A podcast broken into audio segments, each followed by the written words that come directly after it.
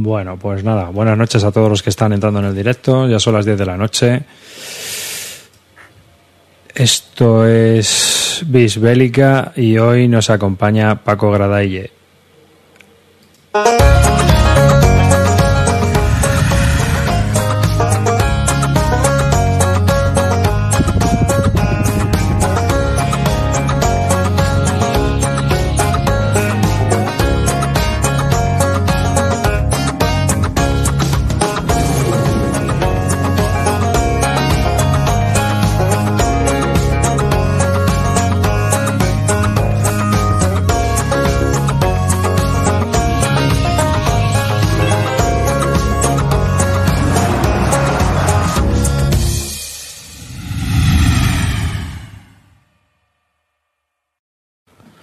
Pues nada, buenas noches a todos los que nos estáis escuchando, viendo, o yo que sé qué. Eh, este es un nuevo episodio de Bisbélica, donde tenemos al hijo de Calino de fondo comiendo chocolate. un saludo de quien nos habla David Arriba y conmigo tengo al gran Río Salido. Muy buenas, aquí vuestro referente de juegos Monster y cocinando jamones Monster últimamente. De 12 kilos. Calino. Buenas chavales, estoy muy nervioso. Después de años y años y años no tengo nada que clipear. y el gran Roy Celacanto. Mi titular esta semana, me he ido a unas jornadas y no he jugado a ningún Wargame. y hoy tenemos un invitado de lujo también, un invitado especial, eh, que es un prometedor autor, un chaval joven, eh, que que está iniciándose en esto. Todavía no tiene juegos publicados, pero tiene dos en un P500. Estamos hablando de Paco. Buenas noches, Paco. Vamos. Hola, buenas noches. Voy a hablar de los euros yo aquí. Eh, le hemos invitado para que charle con nosotros y para que esté este programa con, con, nosotros y pues nada, hablar del mundo en general, de la vida en particular y de todo lo que tenga que ver con juegos de Wargames y con juegos en general. Bueno, Río, cuéntanos lo que estabas contándonos antes y, antes de que comenzar, porque yo creo que también es un, un buen tema para, para enlazarlo con, con, el tema editorial, ¿no? Que Paco ya conoce un poco también los entresijos. Y yo creo que podemos charlar un poco sobre el tema. Sí, pues estaba comentando un poco el, el, problema que está teniendo la gente de, de, HQ, de Headquarters, de sacar adelante el, el, el Kickstarter que tienen de, del juego de Thatcher, ¿no? El juego de, de las Malvinas.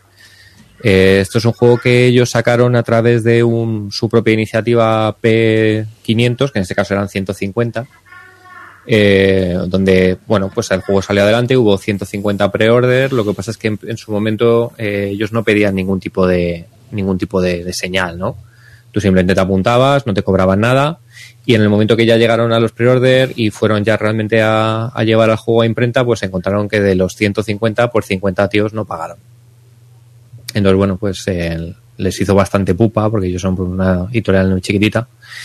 Y decidieron, pues bueno, pues sacar el, este Kickstarter un poco pues para esos 50 personas que les había fallado, pues sacarlos adelante a través de Kickstarter eh, sin que la gente pues se les pudiera echar para atrás, ¿no? Y bueno, pues la, la campaña está un poco atrancada no está no está, está está difícil o está de un momento lejos en lo que ellos necesitan y, y bueno, pues es, es un poco la putada, ¿no? De estas empresas pequeñas realmente que, que son el objetivo de estas campañas de Kickstarter y de fundación y que yo creo que las grandes empresas que han hecho un poco abuso de los Kickstarter Star, pues han, han eclipsado un poco a, a, lo que debería ser realmente para mí la, esta iniciativa de Kickstarter, el apoyar proyectos de, de empresas pequeñas, etcétera.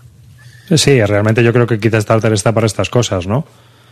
Claro, pero luego estamos acostumbrados a ver el último juego de Culminion Not, que es una empresa gigante que ingresa millones de, dólares o de euros y que ya simplemente como herramienta de marketing pues acaban utilizando Kickstarter para todo. Y pues yo creo que Kickstarter ha acabado derivando en una cosa distinta de lo que un poco la idea fundacional o un poco para lo que debería de, de funcionar, ¿no? Es un poco pena de, de esta serie de proyectos que quedan eclipsados donde en los que deberían de ser quizás un poco lo, la plataforma realmente interesante para que tú puedas lanzar adelante un proyecto eh, como empresa pequeña. No, estamos hablando de un juego que es en solitario, que es de Ben Madison, que hace este tipo de juegos que son bastante resultones. O sea mm. que encima son juegos que funcionan bastante bien, ¿no? Que ya han publicado ellos la misión y tienen también el de Napoleonic Wars, ¿no? El de las guerras mm. napoleónicas, este de la guerra de las Malvinas que quieren sacar. Es decir, que yo creo que son juegos que para la gente que juega en solitario pues pueden ser muy interesantes. Lo cierto es que piden 4.000 euros y solo llevan recaudados 1.413. Es que tampoco es nada. O sea, estamos hablando de una cantidad... Pero claro, que en una economía familiar o en una empresa familiar te hacen un roto de narices, ¿eh? Sí, sí. Hmm. Claro, el problema es eso. ¿eh? Yo creo que el problema es que tú, digamos que confías un poco en el, el buen hacer de la gente. Y dices, bueno, ya tengo 150 tíos que quieren comprar el juego y cuando saco adelante 50 te dicen, ay, eh, no, donde dije, bueno, que le pasó lo mismo a Do It Games con, con el tema del, El del Rommel. Rommel in the Desert. Pero vosotros no creéis que la gente que ya se ha pegado la leche, o sea, no sé, que ya cuentan, habría que contar con un 30% de bajas, por ejemplo, y decir, bueno, pues en vez de un, B- un P300 tengo que poner un P400. A ver, Yo creo que lo que es una mala idea, desde luego, es eh, meter un sistema de preorden donde no pides ni un, ni un duro. O sea, donde es muy sencillo entrar y muy sencillo salir. O sea, al menos, eh, como cualquier cosa en esta vida, si yo fuera un librero y alguien viene a encargarme un libro, al menos le diría, vale, pero déjame aquí 10 euros de señal. Comenta Palafos una, Palafos una cosa que me parece interesante, porque lo malo que están coincidiendo con varios de Malvinas. No ha salido ninguno más de las Malvinas. No, están, todo, están todos en desarrollo, los de NAC Wargames y... Los o sea, de NAC, pero sí, no están, eso están lejos. Esto es un juego Y que la ya está publicado. Es una localización a- al y español. la pero portada es cuestionable. No sé, No a sé. mí la portada no me parece nada. No sé, yo, yo, yo la portada me la compro. O sea, directamente lo compro. La Un. Harrier, tío, ¿qué quieres? Sí, sí, Guerra de las Malvinas, sí, sí. Harrier. Que, la- diga esto, que diga esto Palafox, el único tío que sabe dirigirlo y manejarlo. No sé. Bueno, que son no son apreciaciones, ¿no? Yo creo que es una cuestión de, de que es la apreciación de que uno puede tener sobre, sobre un producto en sí. Yo, yo A ver, lo que creo... es una cosa, una cosa que comentábamos, que es que a la gente se le baja el hype. O sea, estás en hype en la campaña y una vez pasa la campaña, eh, eh, que de repente te recuerden que, oye, tenías que pagar esto, ya no estás con el hype subido del juego. Entonces, a ver, yo creo que les pasaría lo mismo si, si un Kickstarter más grande lo hicieran así. En- de hecho, en, pequeñ- en, en GMT les falla una, una parte importante de, del pequeñito, pero- pero ya cuentan con ello. Claro, Sí. que tiene un músculo financiero para aguantarlo y aparte saben que. Yo creo que tampoco te creas tú que tiene que tener mucho músculo financiero, ¿eh? que Hombre, estamos para hablando que- de empresas muy pequeñas. Bueno, pero para que se le caigan 50, 100 tíos de un P500 que realmente es un P750. Pues mira, ¿sabes lo que yo voy a hacer, hombre? Yo voy a poner mi granito de arena. Ahí está. Ah, voy, a, voy a ayudar, hombre. No es que sea de solitarios, pero les voy a ayudar. Vale, Yo pero estoy eh, eso no lo Quiero dudaba, que este proyecto salga adelante. ¿Con cuántos? Es la, es la pregunta. Pues hombre, a 50 pavos cada uno, los que necesitan. Voy a sacar la calculadora que ya no estoy. Paco, Maquete, pues si tenemos aquí un matemático, por favor. Todo lo que no sea que antes de que hoy cerremos este proyecto salga adelante es una decepción. Vendo el piano si hace falta, chavales. Vendo el piano. Somos tan cutres que no pedimos ni, ni subs. Estamos pidiendo es. para dos chavales de Rivas. 80 personas necesitan. ¿No? 80. Llevan 24, pues 80, aproximadamente unos 80, o- 80 participantes. ¿Cuántos de aquí estamos ya? Yo, yo estoy, yo- pero yo soy de los que me apunté al principio y pagué Yo igual, cuando había que pagar. Yo, yo igual, yo igual. Entonces no estoy, de- no estoy dentro de Kickstarter porque yo ya hice lo que tenía que hacer en su momento. Pero eh, me meto ahora mismo en uno y lo sorteamos. A ver, que eso es un quinto del Telegram de, de Bisbélica, ¿eh? Claro, por eso te digo que yo creo que, que además que, que si no salen estos proyectos adelante es como pretendemos que la industria salga adelante, ¿no? O sea, es que una de las A cosas... ver, a ver, Mira, hoy, hoy teníamos una charla interesante sobre ese tema, porque decíamos en, en Bis Lúdica eh, sobre el tema de los influencers y que salen en vídeos de las editoriales y demás, pero es que al final eh, estamos hablando de una afición que trabaja con productos que son de consumo. Así que al final las fronteras, eh, tanto entre las personas como entre las editoriales y las personas, son muy pequeñas. Y al final no- hay una colaboración, no es una cuestión de que te vendas o no te vendas. Otra cosa es que tú luego ya conozcas a esa persona y decidas si lo que te está vendiendo es un producto o te está hablando más o menos con un sesgo del corazón. Pero en general yo creo que al final, eh, sobre todo en una industria tan pequeña como esta, como no nos echemos los unos a los otros la mano, pues no sé yo. Que es diferente a como yo lo veo en Bislúdica, ¿sabes? Que en Bislúdica, pues tío, pues espabila. Porque estamos hablando de un sector mucho más asentado, con un producto que es mucho más vendible, con unas producciones que están muy estandarizadas Con números de ventas también distintas, claro. Y el número de ventas es muy distinto. Y ahí sí, ahí, pero yo creo que aquí hay que dar un poco eh, una cuestión para empezar ahí. Hay que tomárselo todo con un poco más de relativismo, ¿no? Otra cosa que me llama la atención es eh, las quejas de la gente sobre los productos. A ver, y es algo que discutimos siempre, que esto lo hacen dos personas en la cocina de su casa hasta la empresa más grande. El otro día comentaba la facturación de GMT, que nos quedamos todos. Y la de Compass. y la de, y la de Compass. Son, son facturaciones muy pequeñas para lo que quizás algunos podríamos pensar. O sea que... No llegan al millón de dólares. Mm. Para empresas multinacionales referentes en su sector. Este fin de semana estaba hablando con una persona que trabaja en un pueblecito pesquero en Galicia y que tiene una, una empresa de exportar pescado y mueven más del doble que esas empresas. Entonces, claro, pues, ¿dónde nos movemos?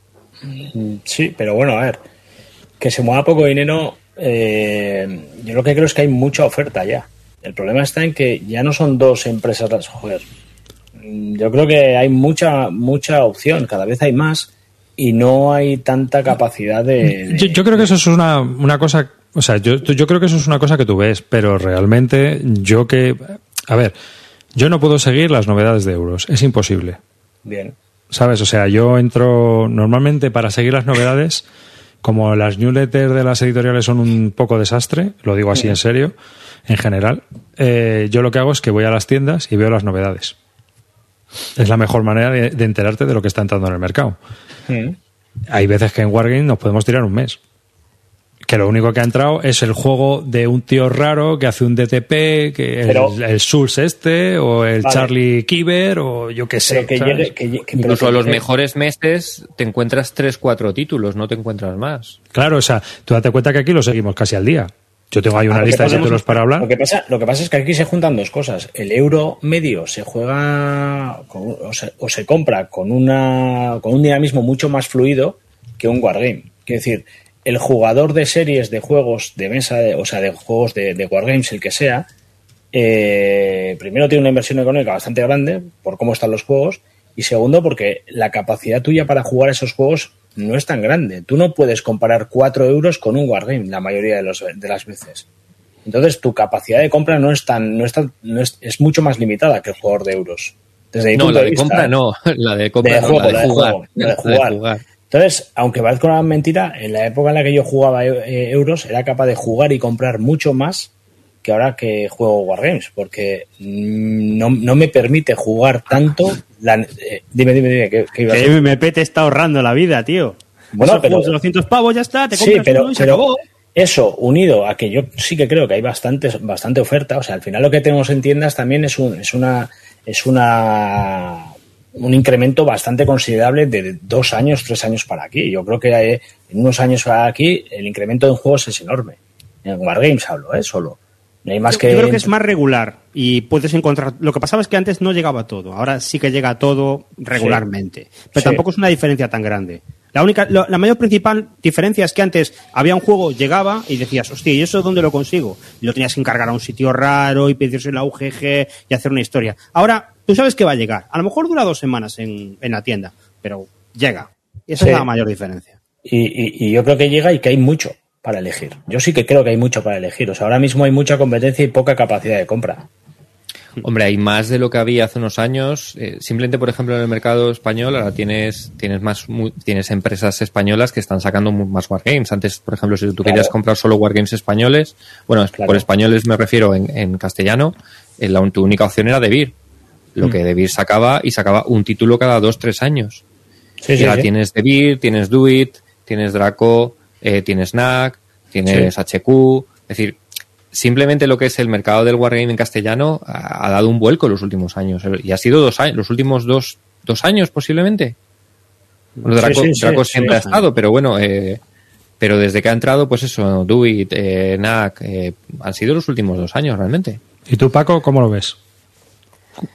Bueno, yo creo que ahora Calino es bastante más feliz que cuando jugaba a euros. Antes era una persona que se movía en el mundo de lo gris y lo triste, pero ahora es una persona que juega juegos con narrativa. Eh, con colores. Sí. El mundo de los wargames es una industria que es ridícula. Mm. O sea, a nivel de ventas es algo ridículo. eh, que GMT, la compañía más grande del mundo de Wargames, venda 800 mil dólares al año, es la sitúa en nada. Hay supermercados de barrio que hacen más. O sea, por volumen, ¿eh? Luego el beneficio sea el que sea, pero por volumen hacen más. Eh, claro, eso nos tiene que dar una idea clara de en qué sector nos estamos moviendo. Nos estamos moviendo en, como decía David, un sector en el que todo se gestiona con dos tíos en su casa. En una habitación de su casa, guardando juegos en un garaje o en un almacén o algo así. Y eso son la inmensa mayoría de las editoriales. Hasta GMT lo que tiene es una nave industrial mm. con dos oficinas y luego seis o siete tíos que están en sus casas haciendo cosas en su tiempo libre, todos trabajando otras cosas. Y es la editorial más grande y hace unos productos de calidad y todo esto, pero, pero ese es el, el, volumen. Y lo que decías en, a nivel de, de que ahora hay más juegos es verdad, pero también es verdad que, otra vez, usando ejemplo GMT, fijaos en que cada vez sacan menos P500. Hace un año y medio o así, cada mes sacaban 3, 4, 5 P500 ¿Y ahora cuántos sacan? Que sean juegos nuevos. Yo creo que a lo mejor también... se han dado cuenta de que no el mercado no absorbe tanto. Claro. ¿Pero crees que es eso o crees que también eso justo en GMT puede ser por el problema que tienen ahora mismo de, producción? Es que, es que lo que venden es Toilet Struggle y Combat Commander. Mm, sí, exacto. Y no y lo otro lo hacen a coste, básicamente. O sea, lo que venden es para cubrir los costes y ganar dos, dos euros. Y porque es una editorial y necesitan una churrera, porque las editoriales tienen que... Y a lo mejor te sale otro Evergreen. Entonces, Tú, sacas un Imperial Struggle, coño, si se convierte en un Evergreen, pues guay. Tú sacas el Rome de Simonis, pues el de Julio César, pues si se convierte en un Evergreen, pues guay, porque es otro producto que edición tras edición vas a poder ir machacando. Pero ellos lo que venden es eso, Command and Colors, todas las Struggles, eh, y, algunas series que tienen su tal, pero yo creo que hay series que les hacen a coste. O sea, la que hago yo de Revolución Americana, si os fijáis, eh, todos los títulos acaban saldados al cabo de un año. Entonces. Ah, pero, eh, pero esto, esto que hablamos no es muy diferente en euros. Es decir, empresas profesionales dedicándose a, a, euros con, con, una, con una capacidad de gente trabajando quitas de vir y, a ver. Hostia, pero vamos a ver, hay, campañas de Kickstarter que tú ves que se levantan millones de dólares. Sí, pero bueno, vamos a hablar, vamos a hablar de las editoriales. hablas de momentos, de, detalles concretos, tío. No, no, creo que hace, hace años tienes cuatro o cinco al año de estas, ¿eh? Salió una foto de la, si buscáis lo veis, la sede de Hansing Gluck en Múnich y es una especie de nave chiquitita, mm. una oficina canija y trabajando personas. Claro. Ahí está. O sea que cuidado, ¿eh? Pues eso. Sí, pero, sí que hay, ¿eh? pero por ejemplo, en, el euro sí que hay empresas muy grandes. O sea, empezando por Ravensburger. Pero, pero, si tú miras el porcentaje total de empresas de ese tipo, es mucho más reducido que empresas que se dediquen a cuatro amigos haciendo juegos, también en euros. Sí, pero que lo más común, ahí sí que te encuentras eh, empresas con un tamaño muy descomunal como Asmodee.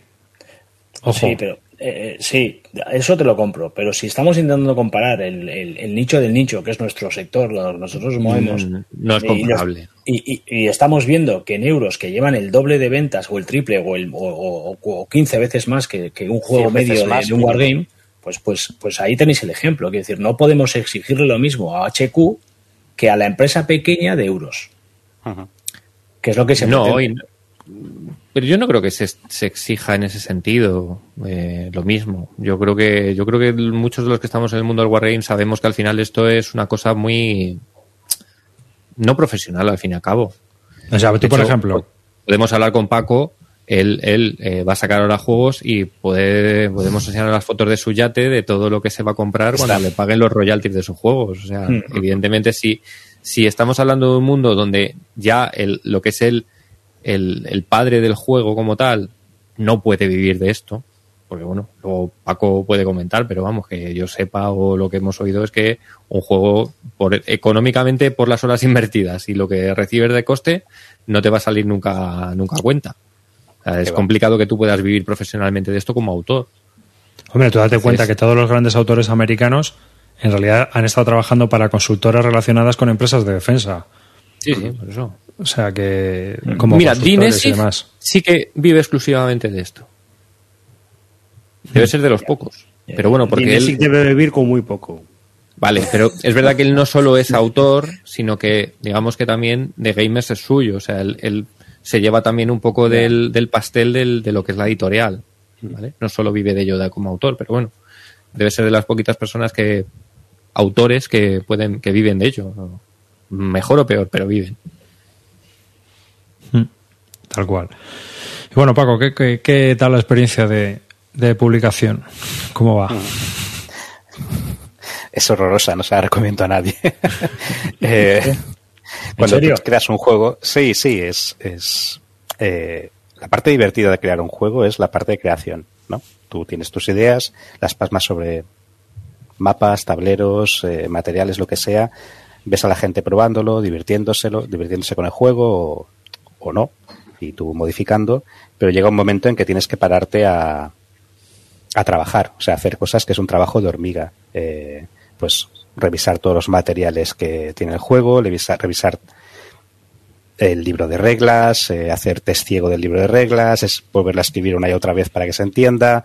Eh, luego probar el juego y jugar tu propio juego 300 veces o 400 y luego intentar que otros también las jueguen. Lo que siempre digo, ¿no? Si alguien quiere diseñar un juego, más vale que sea un juego que le divierta, porque se va a hartar de jugarlo. Se va a hinchar, eh, se va a hinchar o sea, no va a parar. Y luego eh, vigilar, como estamos en un mundo de juegos históricos, esto añade un nivel de dificultad mayor que, que hacer un euro, un juego abstracto o un juego de fantasía que es que tu interpretación de la historia no tiene por qué coincidir con la de los demás y tienes que vigilar que, es, que cree el mínimo de controversia posible si lo que te interesa es eso, no crear controversia. Si tú quieres hacer un juego que sea especial por algo, pues, pues no. Pero bueno, todo eso eh, lleva una cantidad de horas que es, aunque te lo expliquen antes, hasta que no lo vives, no, no lo entiendes. Por ejemplo, pongo un ejemplo, para Plantagenet, yo llevo del libro de background escritas más de 110 hojas en inglés obviamente, hablando sobre la Grada Rosas, diferentes lords, diferentes biografías de gente, etcétera, de las cuales, bueno, recortaremos, acabaremos con 30 o por ahí. Eh, ese trabajo es, larguísimo. O sea, yo, yo no he venido aquí a escribir un libro, yo quería hacer un juego de, de mesa, un wargame. Pero esa parte, por ejemplo, no es algo esencial del juego, eso es un añadido que querréis aportar o lo que sea.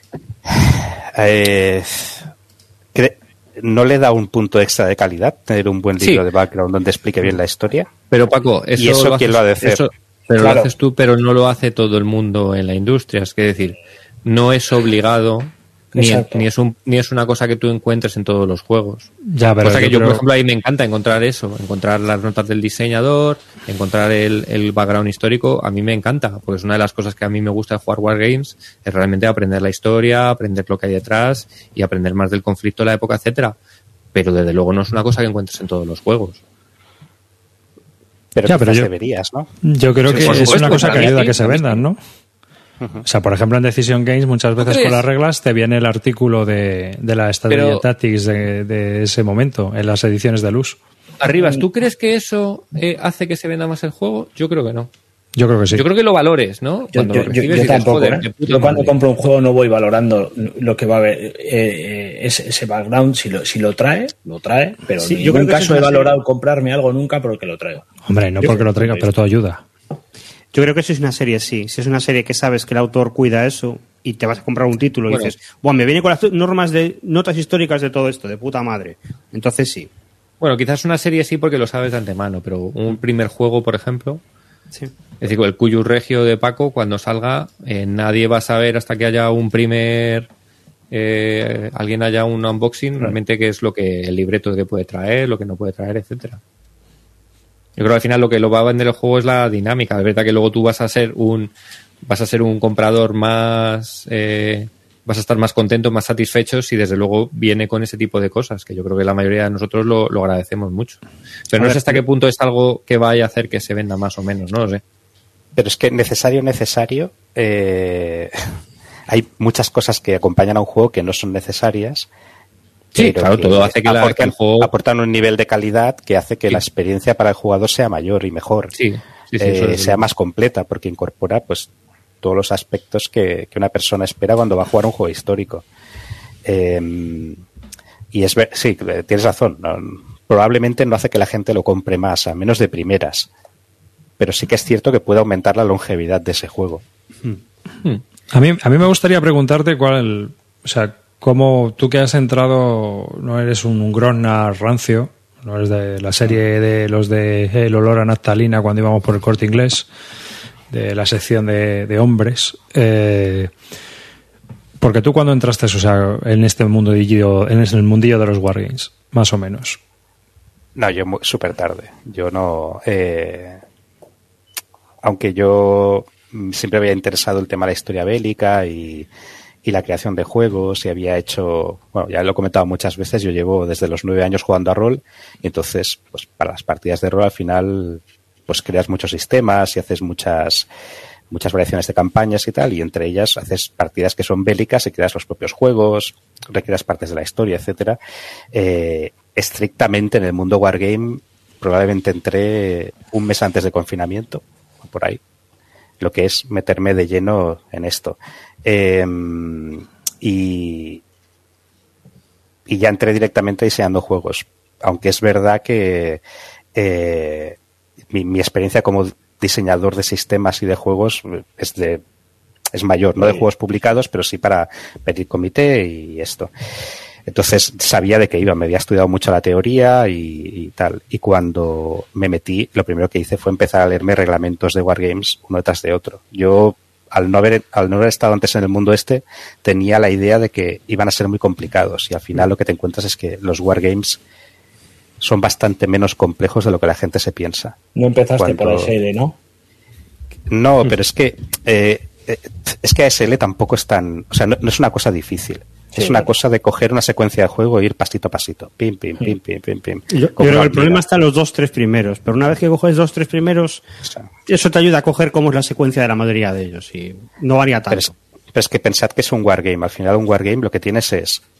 Tienes unas unidades, tiene unas características que van a utilizar en una batalla, ataque, defensa. Pueden ser 14, pueden ser 2, puede ser una, no importa. Pero hay una manera de batallar, una manera de mover, una manera de hacer supply y un mapa con puntos clave. Y ya está. Y son cuatro cosas. Eso es un Paco. ¿tú, ¿tú crees que habrías entrado en los Wargames si no hubieras eh, estado diseñando un juego? Eh, sí, sí. Seguramente sí. O sea, como estabas De hecho, diciendo que tú, que, digamos, que, que, que tú meterte los Wargames fue a raíz de que tenías un, que querías hacer un diseño. Es decir, si no hubiera habido esa idea feliz de hacer un diseño, ¿crees que habrías acabado en los Wargames? Sí, es que entra, o sea, he empezado diciendo que entré ya diseñando, pero entré diseñando porque no vi al juego que yo quería jugar. Ah, Porque, bueno, esto también lo he explicado alguna vez que yo iba, yo corro por montaña y escucho podcasts largos y escuché a Alberto Romero hablando de grandes no me, campañas. no- en- no me suena, no sé de quién hablas. es un chaval de Madrid bastante simpático. Eh, entonces empezó a hablar de grandes campañas en el podcast de los abuelos y pensé, ostras, qué juego tan interesante, a mí me gustaría jugar algo así. Y luego escuché otro podcast también de los abuelos hablando del US Civil War y del, y del Civil War de Victory Games. Y en ese momento yo estaba desarrollando una campaña para una partida, bueno, todo un, background para una campaña de rol sobre la guerra de los 30 años. Y habiéndomela estudiado tanto, dije, ostras, esto, este tipo de juegos, seguro que hay algo parecido para la guerra de los 30 años. Pero me puse a buscar y no había. Ex Counter de guerra de los 30 años, No. eh, estratégico operacional, o sea, en ese rango de escala, que no hay ninguno. Solo hay Y yo busqué, busqué, no había. Bueno, dije, sí, el, no, el- el de Ben Hull, ¿no? El One Bite Sword, que fue un Pero desastre. no es, ex- no es, no es Este- este no es, no es en las Bueno, Ancontes, es de, todos de el- iras o punto a punto. Es el punto a Punto a punto. es punto. un punto a punto. Está el viejo este de... el Years Wars. No, era Mighty Fortress, creo que se llamaba, o algo así. Ah, ¿no? también. Sobre esa época. Pero era un desastre, vamos. Pero sí. Entonces, buscando un poco eso, al final dije, pues me lo hago yo. Sí, total, tampoco, tampoco es tan complicado. Total, me va a costar un par de horas. ¿no? Sí, exacto. Y ahí, ahí estamos, ¿no? Dos ¿Llevas un, después, registro, sí. ¿Llevas un registro de las horas dedicadas al proyecto? No, no, no, no, no, no. Muchas. Prefiero no hacerlo. No, Más, hay gente o sea, que, hay más, gente que sí que estas cosas las, las tiene contabilizadas y tal, ya por un toque personal. ¿no? No, no, que va. No, no. Eh, Y mejor. Y, pss, al A la gente- vida, ¿no? A la gente que se, que se quiere iniciar en este mundillo, tú que has entrado recientemente, ¿qué le aconsejas? Sí, desde tu punto de vista, que nosotros, bueno, somos ya muy rancios en esto. Bueno, Caleb, hay gente que entra más, más pronto, más tarde, pero bueno, nosotros digamos que somos hardcore gamers, entonces, pero gente que diga, ah, pues me picaría probar algo histórico y, o algo que tenga que ver con, con este tipo de juegos de conflicto. Pues yo diría que se alejen un poco de los Grognars veteranos. Buen consejo. Buen consejo. Porque. Están viciados. Eh, no, no, porque son una buena influencia cuando llevas un tiempo. Cuando ya has jugado bastantes años, entonces es genial, porque te explican muchas cosas y te llevarán a juegos muy interesantes. Pero cuando entras, eh, lo que tú quieres probablemente es algo muchísimo más sencillo algo que tenga mucho mayor nivel de abstracción, que tenga menos detalle, menos cromo y que te explique una historia, un juego que sea fácil, ¿no? Eh, un 300, como el de Draco Ideas, ¿no? Y de Nuts. Eh, entonces, este tipo de juegos, normalmente un, un, un Grognar veterano no te lo va a recomendar, porque él ya ha pasado por allí y para él esa experiencia ya es un tema antiguo, ya no, ya no le aporta nada. Él ya ha visto muchos juegos sencillos. Ahora quiere otro nivel de juegos y te va a recomendar lo que considera que son buenos. Y, claro, eso para una persona que entra no es precisamente lo que le va a ir mejor. Y luego el consejo estándar de todo el mundo, que sea algo que te interese el tema. Porque es que si no te interesa el tema, eh, lo comenté cuando fui a hablar con, con los bárdulos yo personalmente opino que los, los wargames, como juego, o sea, lo que es puramente juego, una cosa abstracta, en general son juegos mediocres. Son juegos mediocres. Les quitas el tema y lo conviertes en un abstracto, te mueves unas fichitas redondas, en unos mapitas, y no te dicen de qué va. Y eh, cuando llevas dos horas haciendo eso, dices, no, no, ¿esto, ¿esto qué es? O sea, ¿qué estoy haciendo aquí? Necesitas todo el tema de, alrededor. Necesitas saber que esa ficha es un Panzer, necesitas saber que esa ficha es eh, Jackson, necesitas saber que esa ficha es Julio César. Para necesitas identificarte con el tema, ¿no? Si no. Tienes que eh, poner de tu parte. Tienes que entrar en el marco del juego. Sí. Y tienes que meterte totalmente y vivir lo que estás jugando eh, y para eso necesitas que, la historia te interese. No hace falta ser un experto, no hace falta leerse 40 libros. Puedes escuchar uno de los de las notas históricas de Roy y te flipas y dices, wow, yo quiero jugar a esto.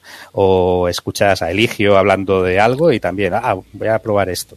Nada, un articulito que ves, una película, ves el último mexicano y dices, quiero jugar a Wilderness War. Ya está bien, con eso es suficiente.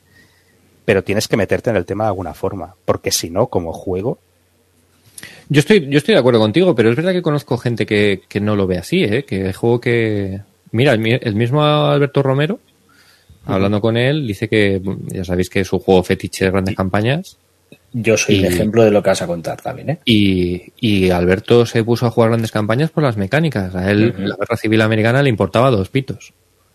Sin embargo, le pareció muy chula la mecánica y luego ahora se ha convertido en un enfermo y va allí a ver las estas y, y le gusta. Pero yo creo que es un plus. Cuando tú juegas a un juego y conoces el tema, dices, para mí es ah, esto es así por esto, esto es así por esto. Y esta regla que es complicada es así porque tiene que ser así. Para, mí es necesario. Yo, como dice Paco, yo sería incapaz de jugar un wargame de azules contra blancos. Genéricos, que no. que existen. sí, sí. Pero no. Pero en general tampoco, tampoco son top.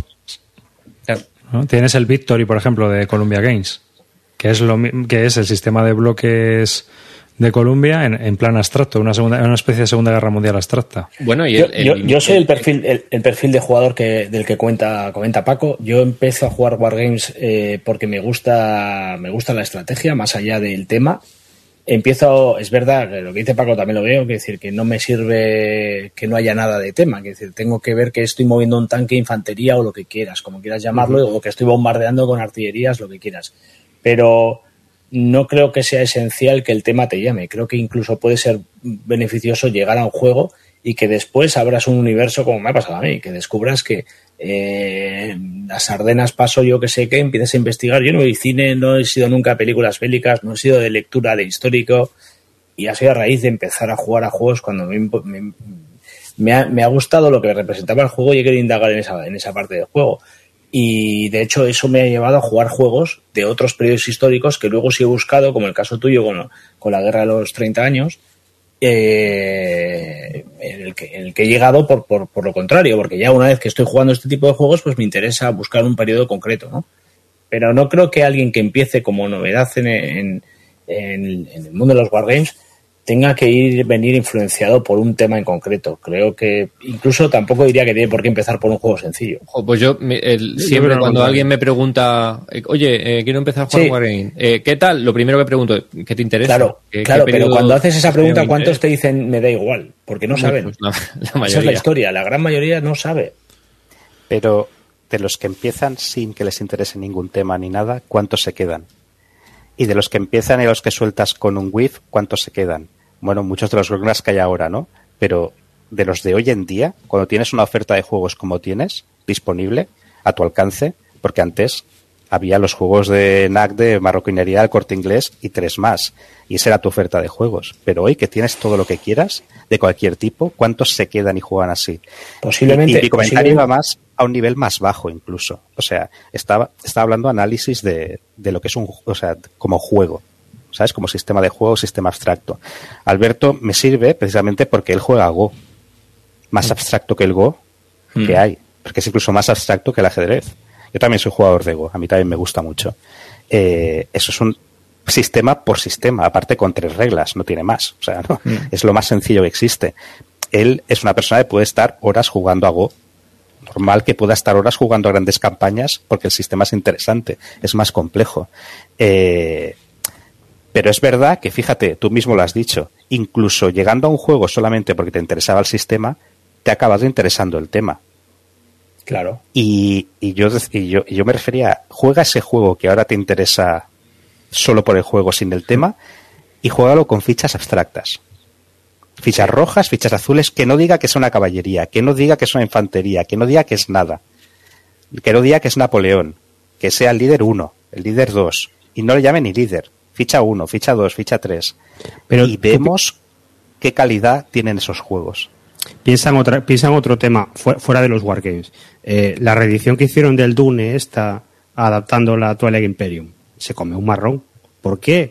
Porque los personajes eran General 1, General 2, General 3 y gente desconocida. Y no era Paulo Atreides y el Baron Harkonnen. ¿Qué? Es que también te iba a decir que en muchos casos el juego se desarrolla a partir del tema. Es decir, lo que intentamos representar Sí. es un libro que te has leído, es una película que has visto, es una historia que te han contado y por lo tanto lo que intentas crear es una especie de simulación más ligera o más pesada sobre un tema específico. No, no es en sí un juego abstracto No. sino que son mecánicas de juegos para que tú puedas jugar a los montaplés como, ¿no? como cuando éramos pequeños, pero, pero para mayores. Realmente es así.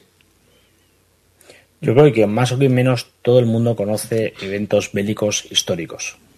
O sea, siempre que te acercas a un Wargame, sabes, si en Segunda Guerra Mundial puede que no tengas ni idea de que hubo un bombardeo en no sé qué colina o no sé qué escuela fue derruida o no sé qué hostias, pero sabes que hubo un frente del este y sabes que se pegaron alemanes contra rusos. Es decir, nunca llegas como sin tener ni un conocimiento a, un conflicto. Yo creo que siempre tienes una base. Es como jugar al Chain Magnate y, y ponerte eh, siendo un económico que ha estudiado eh, la carrera y que sabe lo que cuesta la hamburguesa, la, la, cadena de desarrollo y su puñetera madre. Creo que es algo mucho más abstracto. Entonces yo creo que tampoco es... Yo sí eh, compro lo que dices, ¿eh? y de hecho si, te, si, si, si valoras tal cual lo que está diciendo Paco es, es, es tan ridículo que incluso es un poco absurdo, ¿no? que el juego es tan sumamente cutre como que eh, lo que tú vives dentro del juego es, es ridículo viéndolos de fuera. Estás moviendo cuatro fichas y por mucho que se llame Jackson la ficha, sigue siendo una ficha de color azul o, o, de color gris que no va a aportar, que no aporta nada y que el juego realmente es como dice Paco, cuatro mecánicas abstractas que no son tanto como nosotros queremos ver. Pues Yo solo ahora, digo que el marco ahora. del juego importa e importa mucho. Ahora, lo mismo lo puedes decir de cualquier actividad de entretenimiento humana, la que quieras. Un cantante es un tío emitiendo sonidos por la boca con una cierta frecuencia. Es absurdo que eso te guste. ¿Por qué?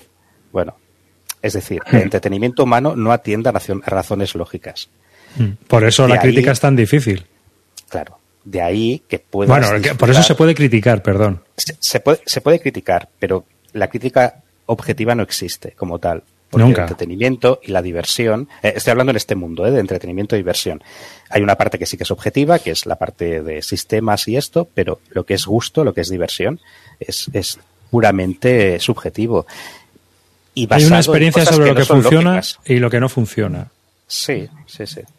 Y luego, ahora voy a hacer el contraargumento. Los juegos, los wargames en general, la inmensa mayoría como juego puramente abstracto son mediocres, pero el hecho de que se basen en un tema y haya tanto trabajo e intento de simular ese tema detrás, los convierte en juegos de diseño mucho más difícil de lo que sería cualquier otro tipo de juego.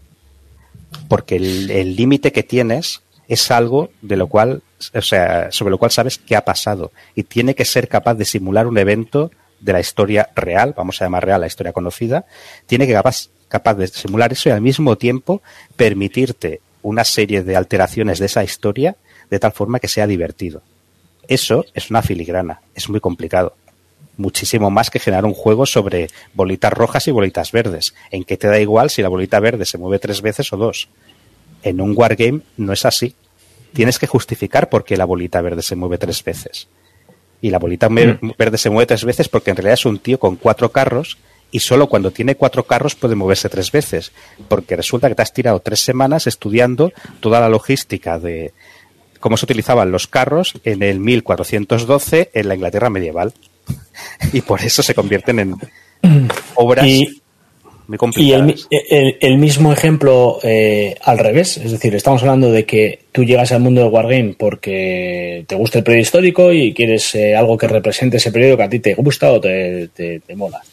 El mismo ejemplo al revés, escuelas, como pregunta, eh, hablaba algún compañero en el chat, escuelas en las que el, el Wargame te sirva, te sirva para aprender de ese periodo histórico. ¿Estáis de acuerdo en que el Wargame realmente te ayuda a aprender algo de eso?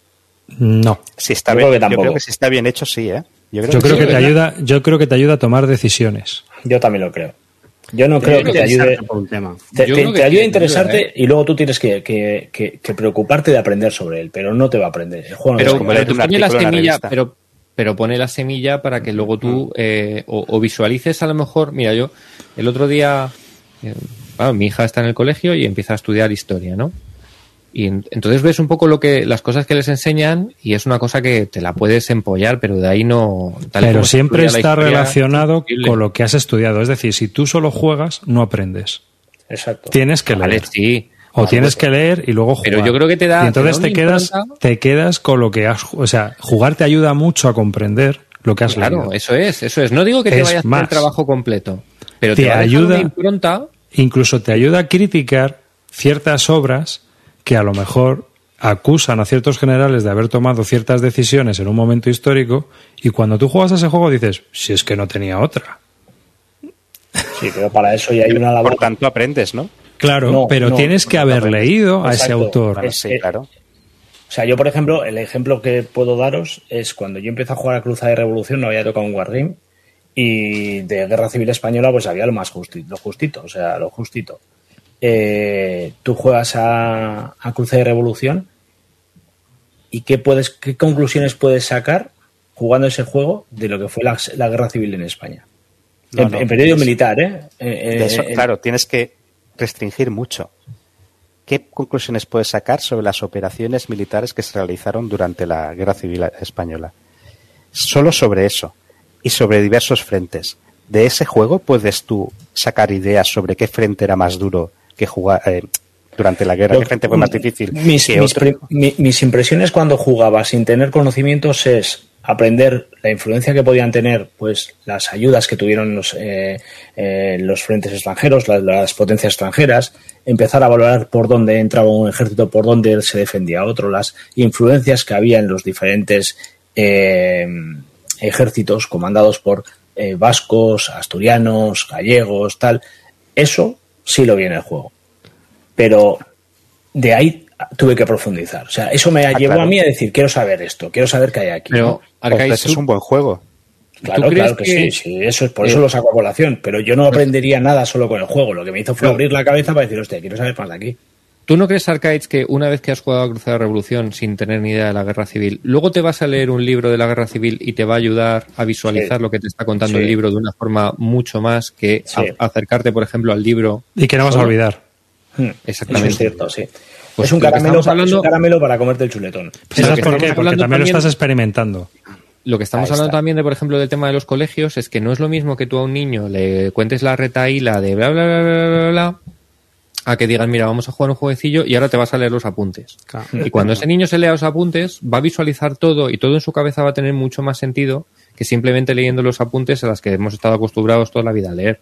Entonces, no hace todo el trabajo, pero te deja una impronta, yo creo, muy importante para que tú seas capaz de digo. sintetizar eso Te ayuda a Estamos tomar de- que decisiones. tenga sentido en tu cabeza. Claro. Estamos de acuerdo. Y oye, Paco, ¿qué, qué periodos históricos te interesan a ti?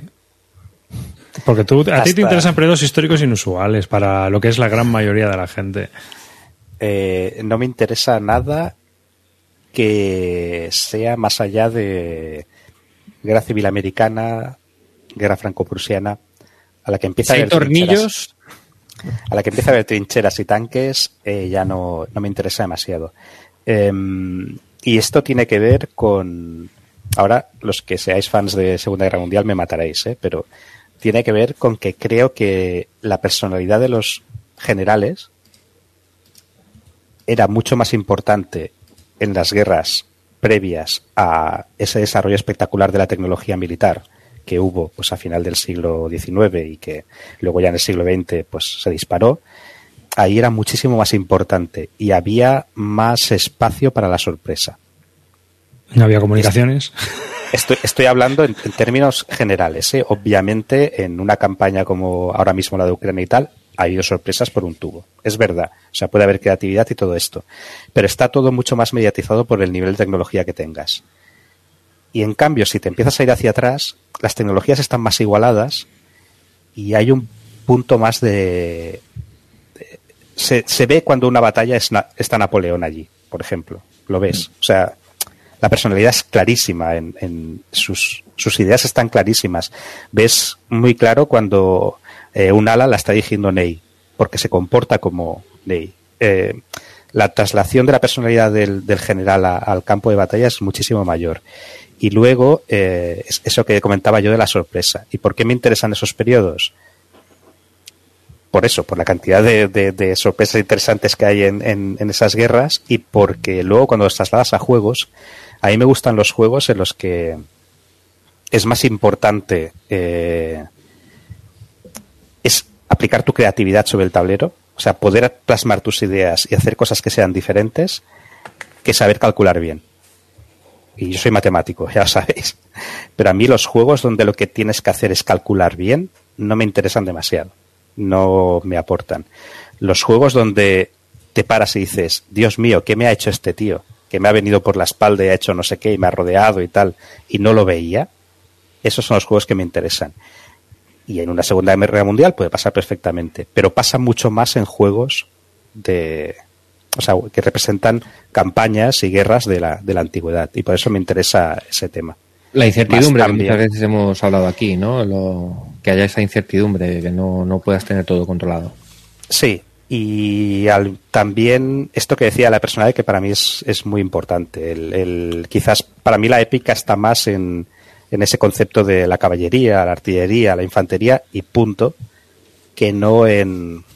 Es que yo fabrico 700 tanques al mes, los puedo deployar en, en suelo en otro mes, tú solo te fabricas 150, así que solo tengo que esperar cuatro meses para ganarte porque te voy a destruir los que tienes. Y ahora te voy a eliminar el, Eso es así. la- En- el sí, pozo de petróleo, o sea, que la guerra sea un Excel. Bueno, sí, se, aplica- se aplican otros otros parámetros, como puede ser el abastecimiento, de ese- Pero tú solo, tienes, tú solo tienes que leer la guerra en el Pacífico, en la Segunda Guerra Mundial. Claro, pero cuando La Task Force- en un Excel, La Task Force de, de port- ¿Cuántos portaaviones eran al final? ¿30 portaaviones? No sé, yo no, no lo recuerdo, porque son números que se te escapan. Tiene pelotas que el señor Excel esté renegando de su propio sistema, quiero decir, o sea, es el Pero, tío que, pero es que es un juego exponencial, ¿no? O sea, al final vas acumulando. En las guerras industriales es así. Otra cosa es que dentro de una operación o dentro de un juego táctico, por ejemplo, hay mucha gente que defiende los juegos tácticos por la simple y sencilla razón de que en un táctico, aunque alguien esté perdiendo la guerra, siempre puede ganar la batalla. Mm. Mientras Puedes que en un operacional siempre hay operaciones que dices, Joder, esta operación es un poco, vamos a ver lo que me encuentro. es eh, lo que decía de, de, los cálculos. Yo he jugado ajedrez a nivel de competición muchos años. Llegué a 2200 de Elo, que no es muchísimo, pero eh, digamos que iba subiendo muchos puntos cada torneo, porque estaba bastante por encima de ese nivel. Y yo sé calcular muchas jugadas. He tenido un entrenamiento de años de calcular muchas jugadas. He hecho matemáticas, he modelizado un montón de cosas. O sea, claro que sé calcular todo esto pero es que no me interesa. No, como he hecho tanto de esto, ya no me interesa, no me divierte esa experiencia. Es trabajo. Me divierte. Tú, tú estás, sí, estás, me divierte viendo, otra cosa. Tú, tú, juegas al juego y ves Matrix. Yo juego al juego y, y, no veo lo que tú ves. Pero, pero es que, eh, cuidado, yo no estoy diciendo que no se pueda divertir uno calculando o con esos juegos. Mm. No tiene sí, nada sí, que sí, ver. sí. Cada uno se divierte con lo que le dé la gana y con lo que le parezca. Como si es clipeando Sí, sí, y punto. Me parece estupendo. Legítimo y ya está. O sea, está súper bien. Solo que a mí, en concreto, me interesan otro estilo de juegos. Es lo que comentábamos Bueno. la semana pasada de la Victory Lost, que arriba está siendo matemático y a mí no me Claro. gusta porque es matemático. Claro, claro. O sea, pero a mí, a mí sí me gusta porque es matemático. Claro, y a mí no porque es matemático. Pues, Me OCS, parece que es un juego matemático Wargame que está muy bien. OCS, que se nos echó la comunidad al cuello, por decir básicamente esto mismo, que no Pero es mal juego. no es, no, es na- no es nada matemático. A ver, ¿no? Pero, pero, pero viene a ser, bien- bien- vengo a tener las sensaciones de las que Paco habla cuando expone por qué le gusta. Bueno, porque tiene otra serie de cosas que tiene que te influyen, como el tema logístico, etcétera, etcétera. Pero Claro. no es luego un juego para nada de contar factores, por ejemplo. no, luego hay digamos sorpresa, hay historias, Sí, sí, es, claro, por es eso algo diferente. Pero Sí, bueno, Ah, pero se le, se le retuerce un poco a los CS. Ese es uno de los problemas que tiene. Se retuerce muchas de sus reglas. Eh, Sí. Y, y, eh, hablando también un poco del tipo de juegos que juegas, eh, tú no eres muy de Monster, ¿verdad? No. No, no, en absoluto. También tengo otro problema con, con esos juegos eh, largos en tiempo y, y grandes en tamaño. Eh, por esto que decía de que me sale bien lo de calcular, ahora estoy quedando como un pedante estúpido. ¿eh? Espero que los que me conocéis sepáis que no, que no es así. O sea, no, o intento no serlo, vamos. Eh, me, me sabría muy mal, pero de calcular me, se me da bastante bien. Y en estos juegos que son muy, muy largos o que son muy grandes de tamaño, eh, no me cuesta demasiado ver hacia dónde van las cosas. Y entonces la experiencia, que es eso, descubrir hacia dónde va la cosa. Cuando tú tienes un juego que ocupa tres metros, la gran experiencia no es calcular el ratio en ese hexágono, es ver cómo evoluciona todo el frente hacia un lado, hacia el otro, y lo que te va a pasar en un puntito concreto va a tener menos importancia que en un juego más pequeño. Eso significa que la ley de los grandes números, la probabilidad estadística, se va a cumplir mucho más que en otros juegos. Así que puedes tener una idea bastante clara hacia dónde va a ir el tema. Cuando ya lo has experimentado, o sea, cuando ya lo has pensado, vale, va a ir por ahí, el nivel de diversión te baja. Porque, ¿qué esperas? A ver si tenías razón o no y ya está. En cambio, hay, hay que jugar con otro. tienes- No, sigue, sigue. Eh, no, que juegos donde tienes que un movimiento solo puede cambiar mucho la historia, o sea, crear un árbol de posibilidades que se dispara. Lo siento, Paco. Eh, Río Salido es Papá Noel y tú eres el Grinch. O sea, eh, imposible. Imposible eh, jugar a juegos con esa actitud derrochista y, y No, oscura. a ver, no, no, lo, que yo, lo que yo le quería decir a Paco es que cuando yo jugaba a Monsters hace muchos años, yo siempre lo he dicho, que para mí jugar un Monster es lo más parecido a jugar una campaña de rol. Porque yo no estoy pensando en lo que va a pasar dentro de seis meses, sino que estoy jugando y me veo cada partida a partida. Y lo bonito de la partida no es los números o lo que sale, sino quedar con los que juegan contigo, con tu bando, hablar, este turno voy a hacer esto, yo voy a hacer lo otro, no sé qué, no sé cuánto, tal. Y lo veo partida a partida. Y hay, parti- hay tardes que son desastrosas y tardes que son buenas. Y llegado un momento ves que la partida ya no va a ningún lado y la dejas. Y no pasa nada. Pero hay, hay que verlo con esa actitud, que es, que es diferente. Pero a mí Pero- que me pasa también que juego cada semana a rol desde hace 30 años. Entonces la frase para eso juego a rol, pues claro, para mí está que quiero ver eso, pues, pues juego a rol, claro. Y entonces la, la experiencia no tiene el mismo nivel de calidad. Es como cuando se habla de narrativa en Wargames. La narrativa en Wargames es más que en otros juegos, pero no es un juego de rol, que es narrativa pura. No, no creo Cuando que se habla de eso, pues Claro. para eso juego a rol. O sea, juego una historia. Cada juego tiene su- sus cosas, aporta sus, sus puntos positivos. Bueno, está también el tema de, de la agencia, ¿no? De es poder tomar tú tus decisiones, que no las tome el juego. Eso. ¿Mm? que no te habías forzado a tomar tus, las decisiones que el juego te obliga a tomar y que tú puedas ser libre a la hora de tomar decisiones. Hay jugadores que prefieren ser historicistas y que las cosas vayan ocurriendo tal y como se desarrollaron, mientras que hay juegos, para mí por ejemplo me pasan los estratégicos, donde pues si desembarco en Marsella, desembarco en Marsella, no hay que por qué desembarcar en Normandía, o desembarcas en Grecia, o desembarcas en el Báltico, yo qué sé, ¿no? No, lo peor es cuando juegas con varias personas que son así y ya te dicen, no es que no puedes hacer eso, porque si haces eso mal, porque no sé qué tal. Y todo el mundo juega con el mismo mindset, que es que esto yo también lo he visto en Monster. Y al hmm. final se desarrolla el guion, claro, porque todo el mundo está haciendo lo mismo. Sí, hay que invadir Polonia, hay que invadir Francia. Creo que es el momento de que Arribas ponga voz de napoleónico y diga, no puedes mover a la guardia. pero es que es un poquito eso, ¿eh? Así no se mueve la guardia. Si tú entras de, primero y todo el mundo te está diciendo es que no puedes hacer eso porque no sé qué, tú no lo haces. Y luego, claro que tienen razón y claro que la partida se desarrolla así. Se desarrolla así porque todos piensan que tiene que desarrollarse así.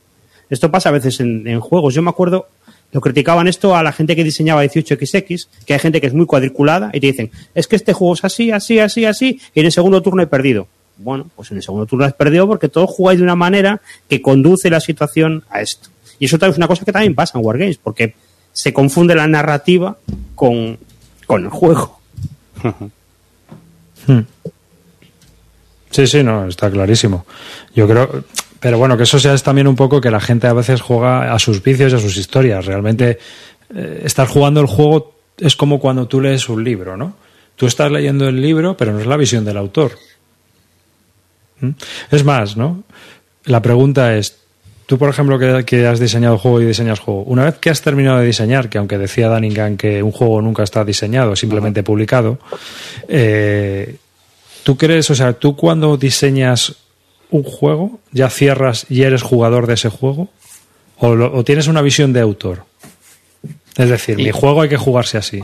Porque y, otra cosa. Yo, yo veo mucho eso entre los autores. Es decir, mi juego yo soy el autor y sigo siendo el autor incluso una vez terminado el juego. Y otra pregunta añadida, ¿te ves jugando a tu juego después de las 400 horas que le has echado una vez publicado? Mira, en Batallador, eh, en Batallador no he puesto ninguna sesión de demo de mis juegos. Los llevaré por si alguien los quiere ver, pero no he puesto ninguna. No tengo intención de enseñárselos a nadie, pero he puesto una sesión para jugar a Plantagenet con Carlos GT. Pero no vamos a probar el juego vamos a jugarlo. O sea, no, es un test, no voy a tomar notas, no vamos a hacer nada. Quiero jugar a Plantagenet con Carlos Gete, porque ya jugamos en Bellota y me lo pasé súper bien con él. Y hemos quedado para hacer una partida, como si estuviera publicado. O sea, ya está.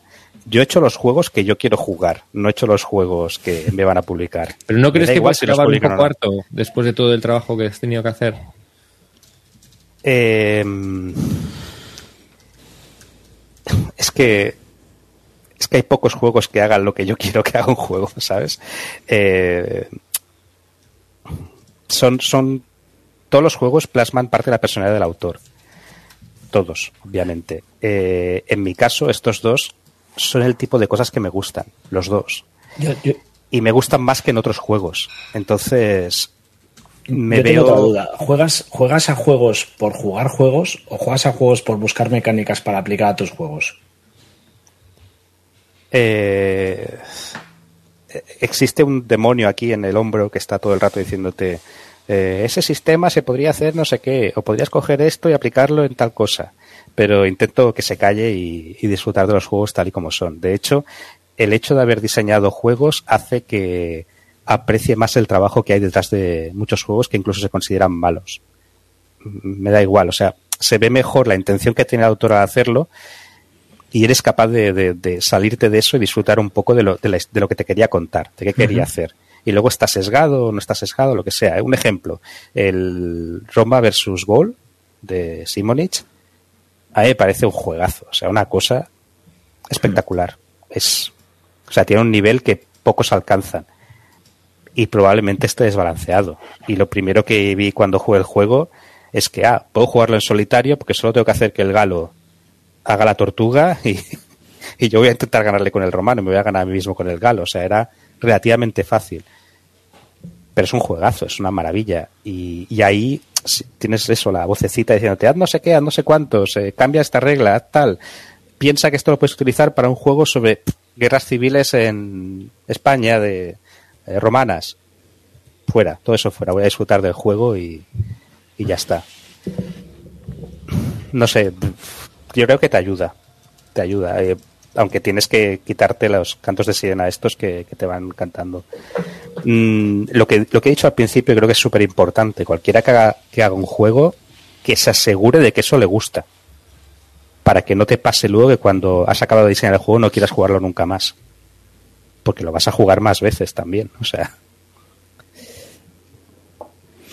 Bueno, son las 11 de la noche, llegamos al segundo momento publicitario de, la sesión que estamos teniendo y bueno, pues no es otro que, que pues no sé por qué quitarlo de compartir pantalla. Yo es que flipo a veces conmigo mismo. bueno, el, Paco tiene dos juegos en P500 ahora mismo en GMT. Uno es sobre la guerra de los 30 años, que es Cuyo Rayo, de 30 Years Wars, que es un S-Counter operacional sobre la guerra de los 30 años. Y bueno, pues tiene varias campañas, ¿no? Cuéntanos un poco de qué va. hazte publi. Vale. Paco, ¿han subido ya ¿eh? fotos del mapa nuevo aquí en la página GMT o todavía no? Sí, un, sí, un ah. trocito, creo que sí, sí, sí. Si le das, creo que sí, ahí está, un trozo. Esto es un trabajo de Nicolas Roblin, que es el que hizo la portada del, y el mapa del This War Without an Enemy, y que eh, ha hecho pues el 300 también y algún otro de estos. Es un tío, un diseñador francés, es una, pasada. Eh, el, mapa me encanta. O sea, estéticamente está bien, pero es que además a nivel de usabilidad, que es el principal criterio que utiliza Nicolás para sus diseños, eh, es espectacular. Y fijaos, tiene cositas especiales, ¿no? Como que lo que son las ciudades están los medallones que te hacen recordar un poco a un punto a punto, más que a un ex encounter. Mm y tiene este tipo de cositas que, bueno, estoy enamorado del mapa, ¿eh? me encanta. Comparado con el mío, además, que todos habéis visto, es, que no tiene, no tiene color. Eh, bueno, sí, esto es un ex encounter bastante clásico. A la gente que le gusta grandes campañas o le gusta el US Civil War o este tipo de juegos, pues esto es muy probable que le guste porque es en el mismo, en el mismo eh, estilo de juego.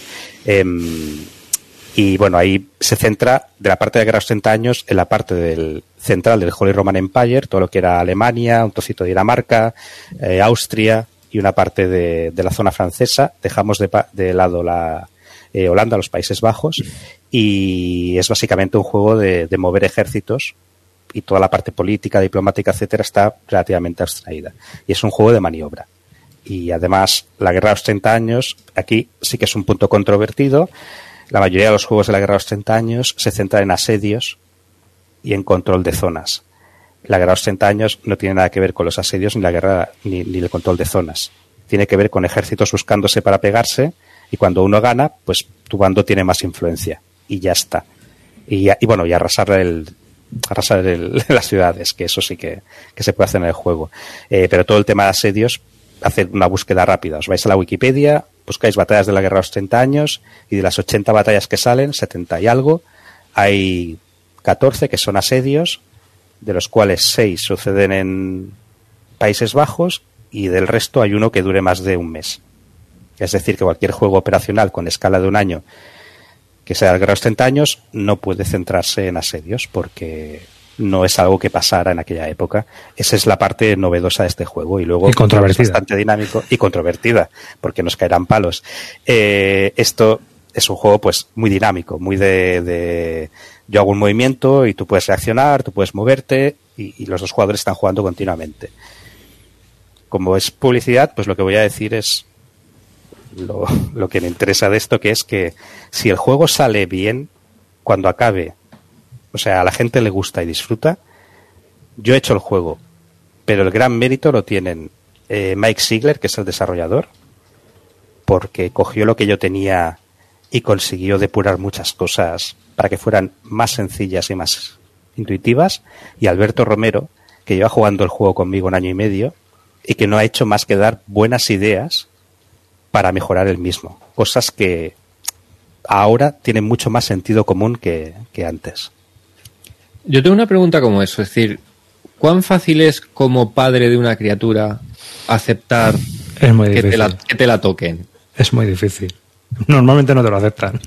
Yo. Es decir, el, el, el, es decir entiendo que es, es, una cosa complicada. Es decir, al final, bueno, dice, pues yo tengo una cosa en la cabeza, eh, hago un diseño, eh, pero bueno, que alguien te ve, que, que, me parece lo más, o sea, que me parece súper positivo y, y, muy necesario, pero ¿cómo lleva el ego personal ese tipo de cosas? Yo trabajo en finanzas. Hay una frase en inversiones. Hay una frase que es la Biblia.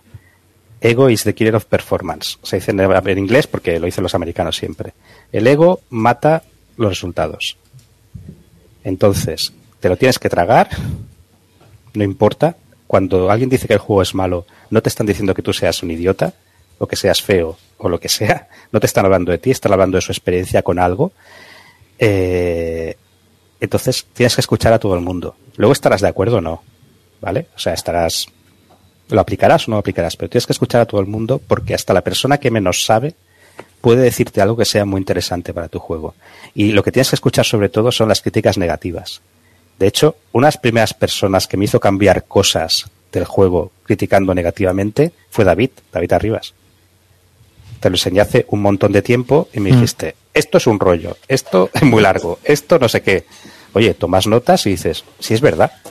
Si es, David no me dijo, Paco, eres un idiota. O sea, no te dediques a esto, haz piruletas. Eso, eso nos lo dijo a nosotros. Pero, y aquí estamos grabando.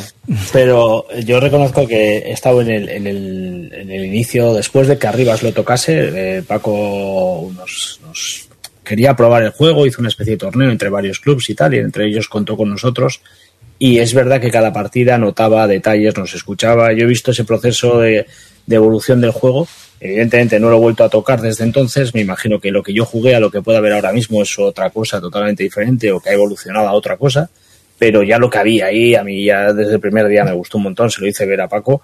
Así como en este he visto un juego que, que estoy deseando que salga, he visto que Plantagenet, por ejemplo, no es para mí. No es un juego en el que a mí me, me llame tanto no, como, como, como este otro, ¿no? Y sin embargo, en todo el proceso en el que yo he estado y, en el que he oído a otros compañeros que estaban jugando conmigo y demás, eh, ver detalles, oye, pues esto no me gusta, esto no me convence, esto se puede hacer de otra manera, tal, se viene escuchando desde el principio y yo creo que Paco, eh, entiendo que cada diseñador pues tendrá su forma de actuar ante estas cosas, eh, pero aquí en este por, lo menos yo sí que he visto la evolución y, he visto cómo Paco escuchaba y hacía caso. Pero es que yo sí que es una cosa que he visto en, en algunos diseños o que ves que, que, a lo mejor el diseñador es, tiene una idea muy fija en la cabeza, no acepta nada y luego el juego funciona bien en su cabeza y ya está. Y es el único, el diseñador es el único que es capaz de jugar al juego.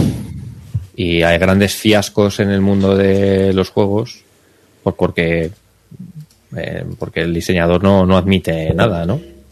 Bueno, el mundo Pero de esa es la visión hay... de autor, ¿no? Yo lo llamo la visión del autor. Es decir, hay muchos juegos que se publican con la, visión, la visión del autor. Por eso, si os acordáis, hace muchos programas hablábamos del, del de que es muy importante la figura del desarrollador, que es alguien que no ha parido el juego, que es alguien que te tiene que decir, eh, que eres mortal, es el que va detrás del César, recuerda que eres mortal. ¿Cuán de, pro, eres mortal.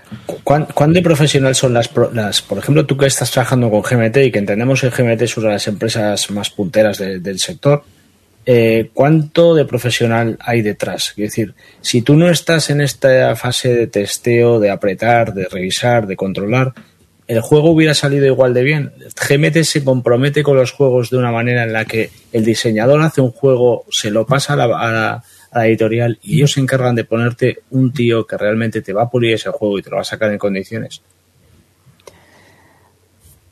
Depende de quién seas.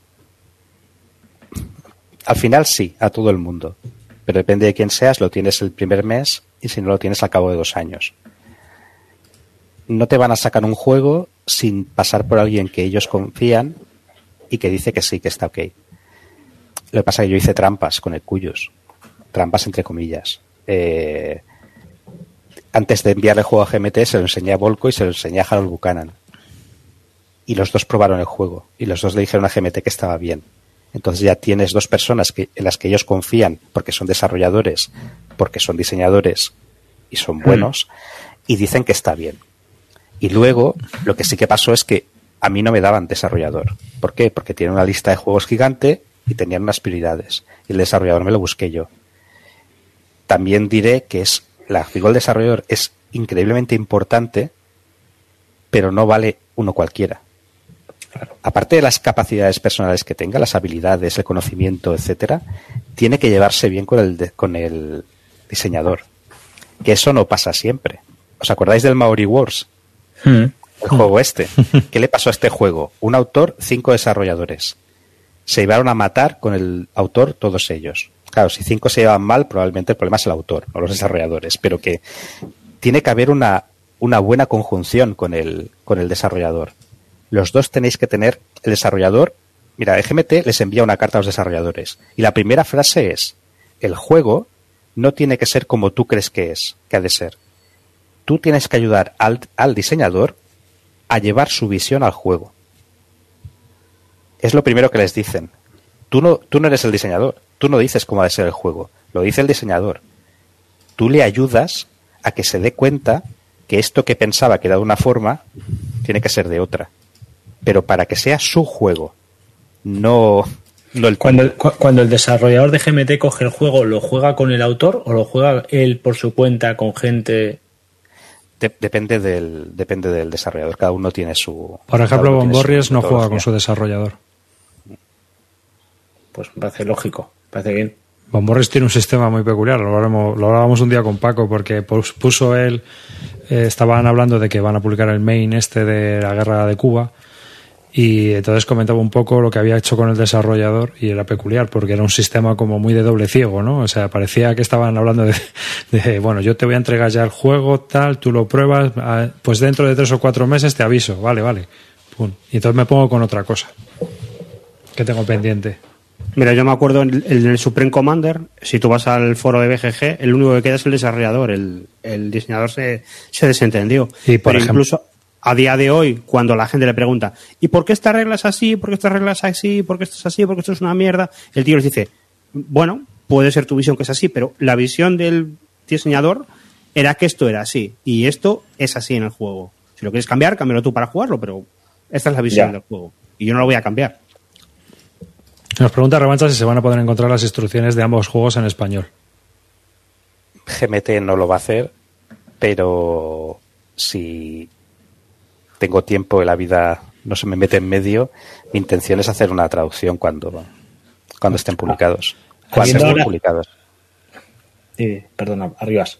No, iba a hablar, pregunta, que va- vamos Sí. a pasar al segundo juego. Ah, eh, habiendo, habiendo ahora las opciones de, de publicación de GMT en castellano, ¿hay alguna opción o ves alguna posibilidad de que algo de esto este llegue? es que estos temas, y Cuyus, que es un ex encounter independiente del lenguaje, solo necesita unas reglas, no hay cartas, no hay. Ya. Pero de, No. Levi, del, de Levia Campaign quizá le, le pega más, ¿no? Pero en España, un juego de la Guerra de Rosas, no sé. Bueno, estamos hablando de un juego de la Thatcher. hace Estamos hablando de minutos. Plantagenet. Sí. Cousins Wars for England. Anda, mira, está casi cerca de mil este. Está bien. Eh, eh, está guapo. eh, Mil preórdenes. Sí, sí. Ah, sí. Ahora este os explicaré una anécdota chula que David y Calino conocen de comentarios que hacen del juego. El mapa ya no es ese, pero mira, Ya. aprovecharé también. El mapa es bastante diferente ahora, pero este mapa lo hizo Marc Aliaga, que es el diseñador del Vice. Igual que yo decía en el Cuyus que sí, que yo puedo haber hecho el juego, pero si el juego está bien de verdad, es por méritos de Mark, eh, de Mike Ziegler y de Alberto Romero. En este, primero me ayudó Marc Aliaga de forma decisiva. O sea, nunca se hubiera podido hacer este juego tan rápido si no hubiera sido gracias a todo el trabajo que hizo Marc al principio. Aparte de testearlo conmigo, todo el diseño gráfico que hizo, que casi podría haberse llevado a, directamente a, a publicar. También eh, Christoph Correia, que es el que hace, se encarga de todos los tests, los numéricos y tal. De hecho, se parece un poco a mí porque lo mira todo con modelos, calcula todo, todas las variables y hace, y sé que se ha ocupado de que el juego, bueno, de testear que estuviera balanceado. Y hemos ido probando cada una de las estrategias que se le ocurrían eh, para romper el juego y ver si, si tenían sentido, si no y tal. Este es el que ha hecho que se cambien las reglas del Almoravit, porque ha encontrado las estrategias chungas. Es el que hizo que se cambiaran las reglas del Inferno, porque encontró las estrategias esto. Y del mío no encontró nada que fuera eh, rompedor ni nada, pero gracias a él desarrollamos unos pequeños campos que hicieron que ahora haya múltiples estrategias para cada partida, que es lo que a mí me gusta, que haya muchas maneras de afrontar el juego. Entonces, mérito suyo y luego Graham Evans, que es el historiador inglés, presidente de la Northampton Battlefield Society, unos tíos que se dedican a hacer conferencias sobre la guerra de las rosas y que desde el principio escuchó a un españolito que le enviaba un mail diciéndole, oye, que tengo un juego de las rosas y me ha estado ayudando en todo, en todo, eh, controlando que no me equivocara en nada de temas históricos y todo esto. O sea, un encanto de persona, un tío súper simpático y agradable. Y luego Volco. Volco, ¿por qué es el creador de la serie? No, no, porque el curro que se ha pegado Volco con el reglamento y con los textos y revisando cada uno de los puntos. Aquí falta un punto, aquí falta una coma, aquí esto debería ir en negrita, aquí falta no sé qué, aquí esta frase en vez de un and pon un or. Ha revisado todo, todo, y no una vez, diez veces. Ha hecho un trabajo alucinante, pero alucinante para un juego que no es suyo. Y que él aparecerá como creador de la serie, desarrollador supongo, no lo sé, pero si me dijera, oye, es que tengo que aparecer como codiseñador. Le diría, sí, hombre, sí, adelante. O sea, si has hecho un trabajo espectacular. Volco, ¿eh? Con el curro que tiene, con controlar los coin, controlar los otros Livian Campaign, etcétera. Enviando, escribiendo decenas de páginas sobre el, sobre el juego.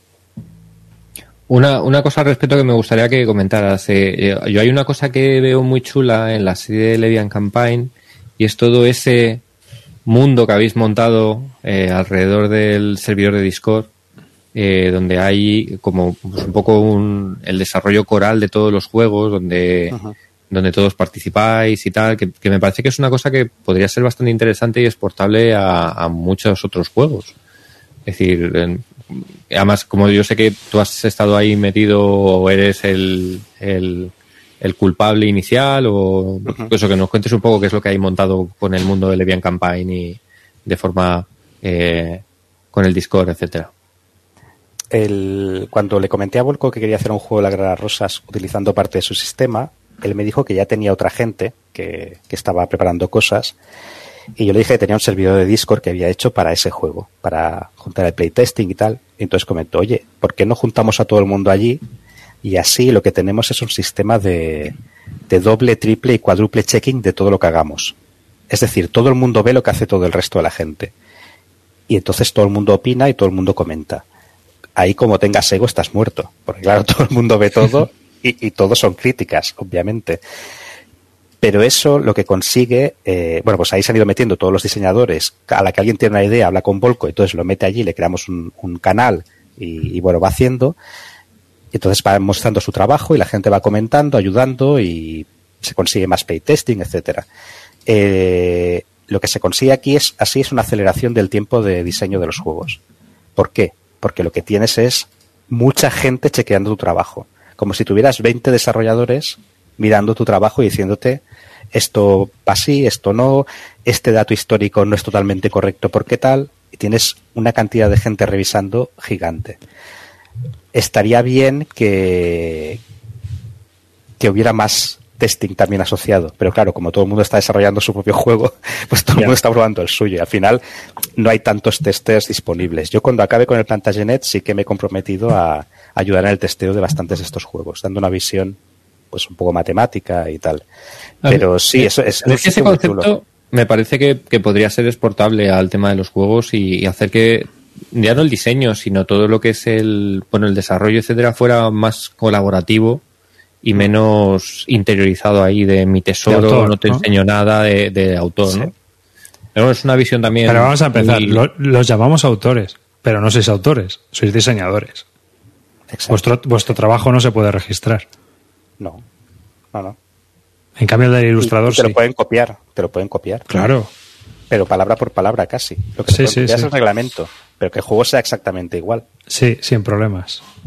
A no, ser que, a no ser que toques gráficos y cosas así, te lo pueden fusilar literalmente. No hay problema.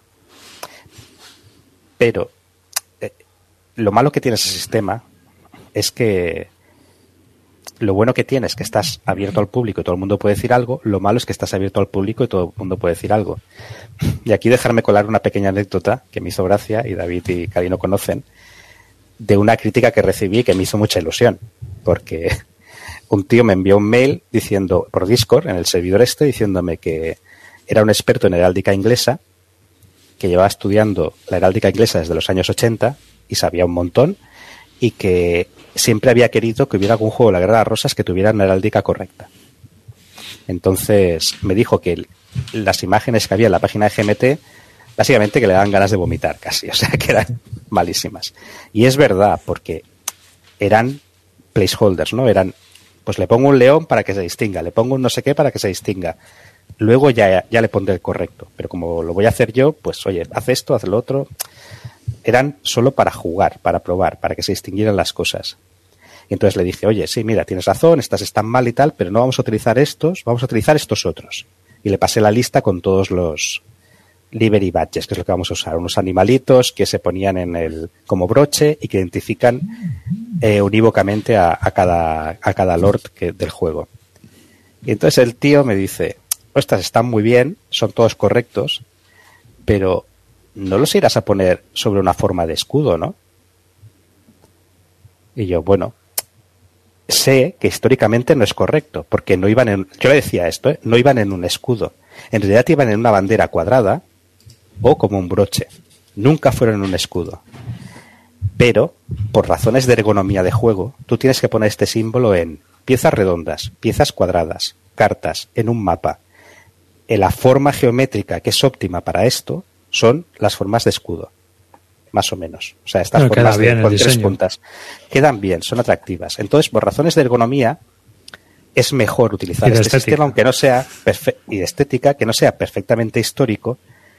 Y considero, yo le dije, yo considero que esto es un fallo histórico menor, de categoría menor.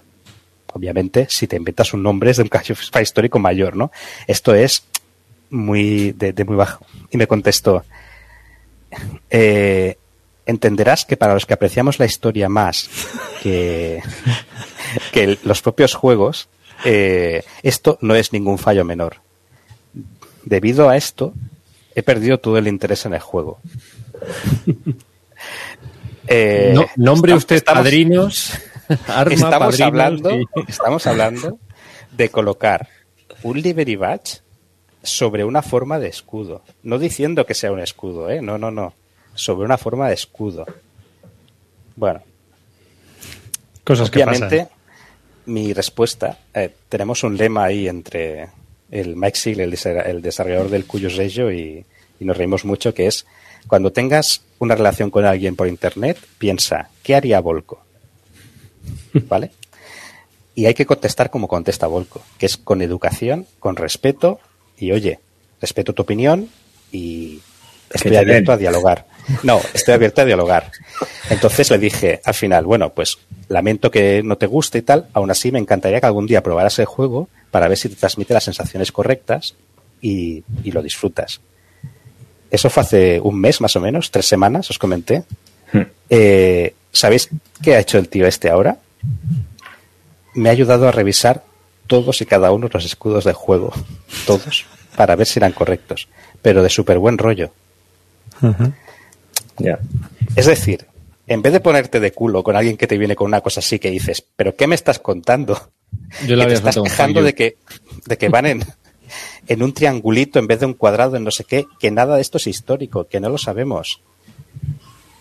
Podrías contestar, si tuvieras el ego muy subido, que te den perfectamente. Pero al final lo que consigues, portándote bien, es hacer amigos. Y Entonces, te ayudan. sí. La gente Sí. te ayuda. Entonces, ¿se puede resumir que todo esto lo haces por hacer amigos? Como están diciendo, ahora vais las familias de vacaciones. casi, casi. Eh, no, no lo hacía por hacer amigos, pero la verdad que, que lo que más me ha satisfecho de todo el proceso de diseñar un juego es eh, conocer a cierta gente. Ha habido cierta gente, no el 100%, pero hay mucha gente que he conocido que ha hecho que valga la pena realmente esto.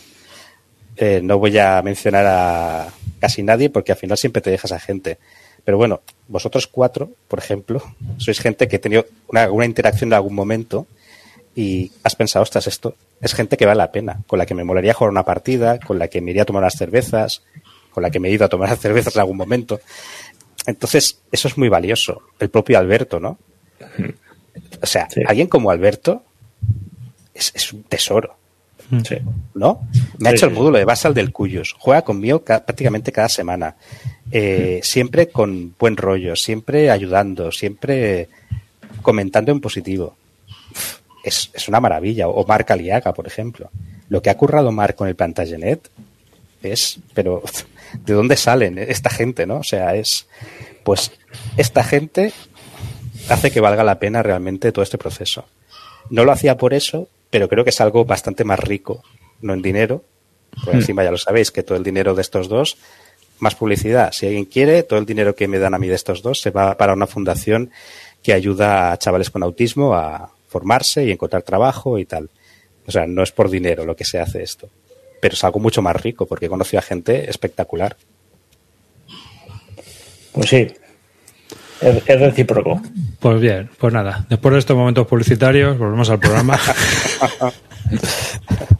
Y hippies, ¿no? También. Sí, hippie. claro que sí, bueno, pero está bien, ¿no? Yo creo que hay que ser agradecido con la gente que te está ayudando y que está aportando y que muchas veces pues no tienen ese huequecito en la portada, entonces, pero que forman parte del juego. Por eso te digo, por eso, yo soy de la opinión de que eso, de que hay juegos de autor y juegos. ¿Sabes? Entonces a mí, a mí me gusta que los juegos sean juegos porque al final, como hemos visto, es un montón de gente trabajando en Levian Campaign y nadie cobra nada. No. O sea, no se puede cobrar en muchos casos. No es, o sea, no es un trabajo, es una afición.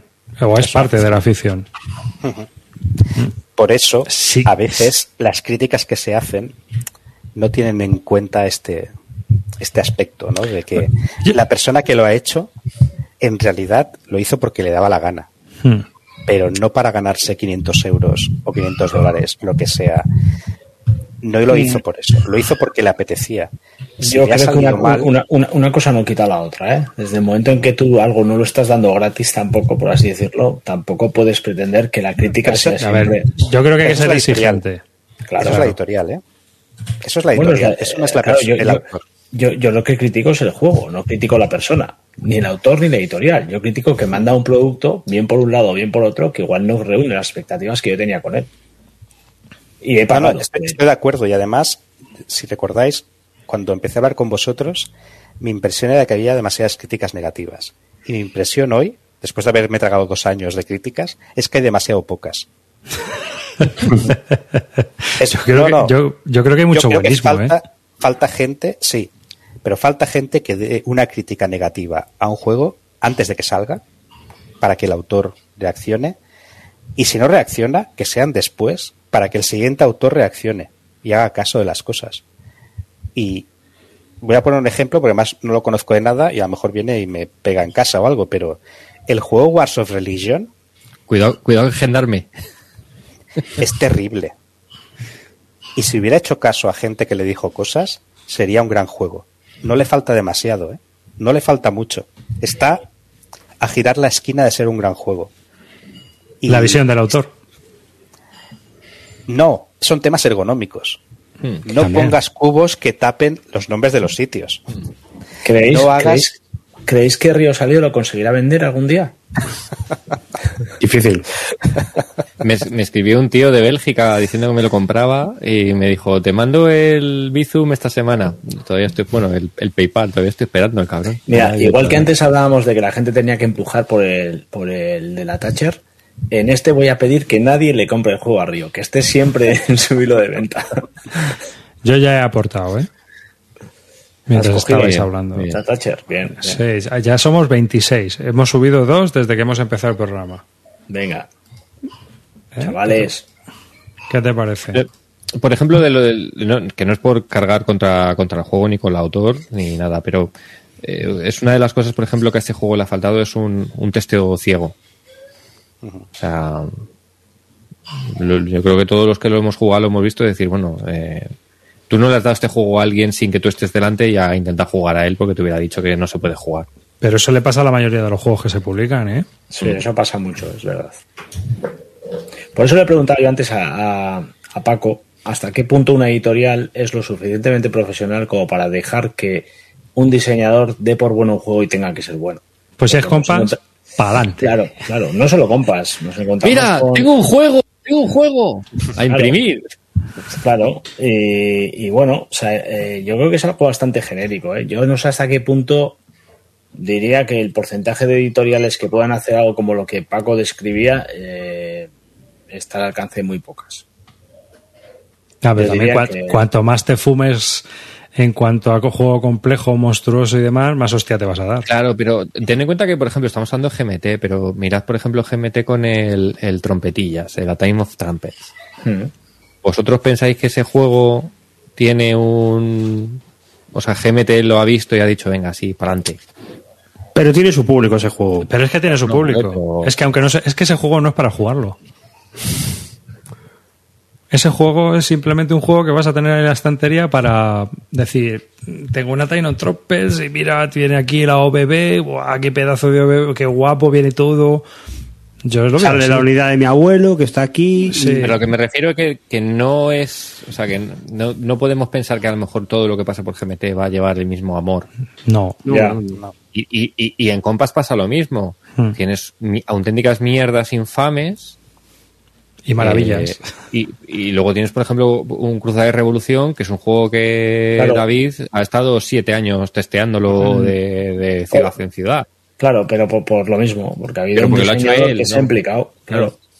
Eh, y, y eso es lo que me preocupa, que, que, que la editorial muchas veces, y cuando hablaba de criticar algo que has pagado, me refería a eso. La editorial es el principal, por mucho que haya un diseñador, el que pone la pasta es la editorial para sacar ese juego. El, Hombre, el- claro. el- el- autor ha puesto todas sus ganas y, y él cree que tiene el, produ- el producto del año, el mejor juego del mercado. Ahora, ahí tiene que haber una empresa profesional que valore que lo que el diseñador está intentando sacar es lo suficientemente eh, Mira. interesante para el que lo compra. Compas ni se da cuenta de cuando tiene algo bueno en manos. Esa es mi opinión, pero bueno. Sí, pero no, no, no, yo no centro en, en Compass. Compass es más, es lo, lo más dramático de todo esto, pero es que yo creo que el sector en general no ahonda en este, en esta figura de, de un eh, eh, ¿cómo se llama? Joder, el Trabajo testeador, testeador, testeador Joder, de trabajo y Pero- creo que cada vez es fundamental. Y de hecho, eh, empieza a haber en euros, se empieza a pagar la figura del testeador. Se, se empieza a pagar. Hay editoriales Claro, que ya empiezan pero- a pagar para que haya un tío que coja el juego y diga, venga, vaya a jugar. No, es que, a ver, en, Alemania, en Alemania, Amigo, Queen, el- todas las empresas gordas tienen desarrolladores en plantilla. Claro, claro. Creo que es El la- problema la- está que aquí no da tanto dinero como para mantener toda una Mira. cadena profesional desde Claro. el autor, el tester, el desarrollador, el artista. Pero el igual que ahora se está pagando en artistas y se está pagando por calidades, en esas, en materiales, se está hablando ya de. Sí, se está viendo ya, se está. Estamos hablando. de- ¿Cómo se llama esta editorial francesa? Que, que en la Cruz de. River. Eh, no. El, el- no, Ah, no, es, tú, tú dices Buca, que son alemanes. No, pero esos son alemanes. Son alemanes. eh, Buca. Buca, eh, no será porque no ha invertido en, en materiales.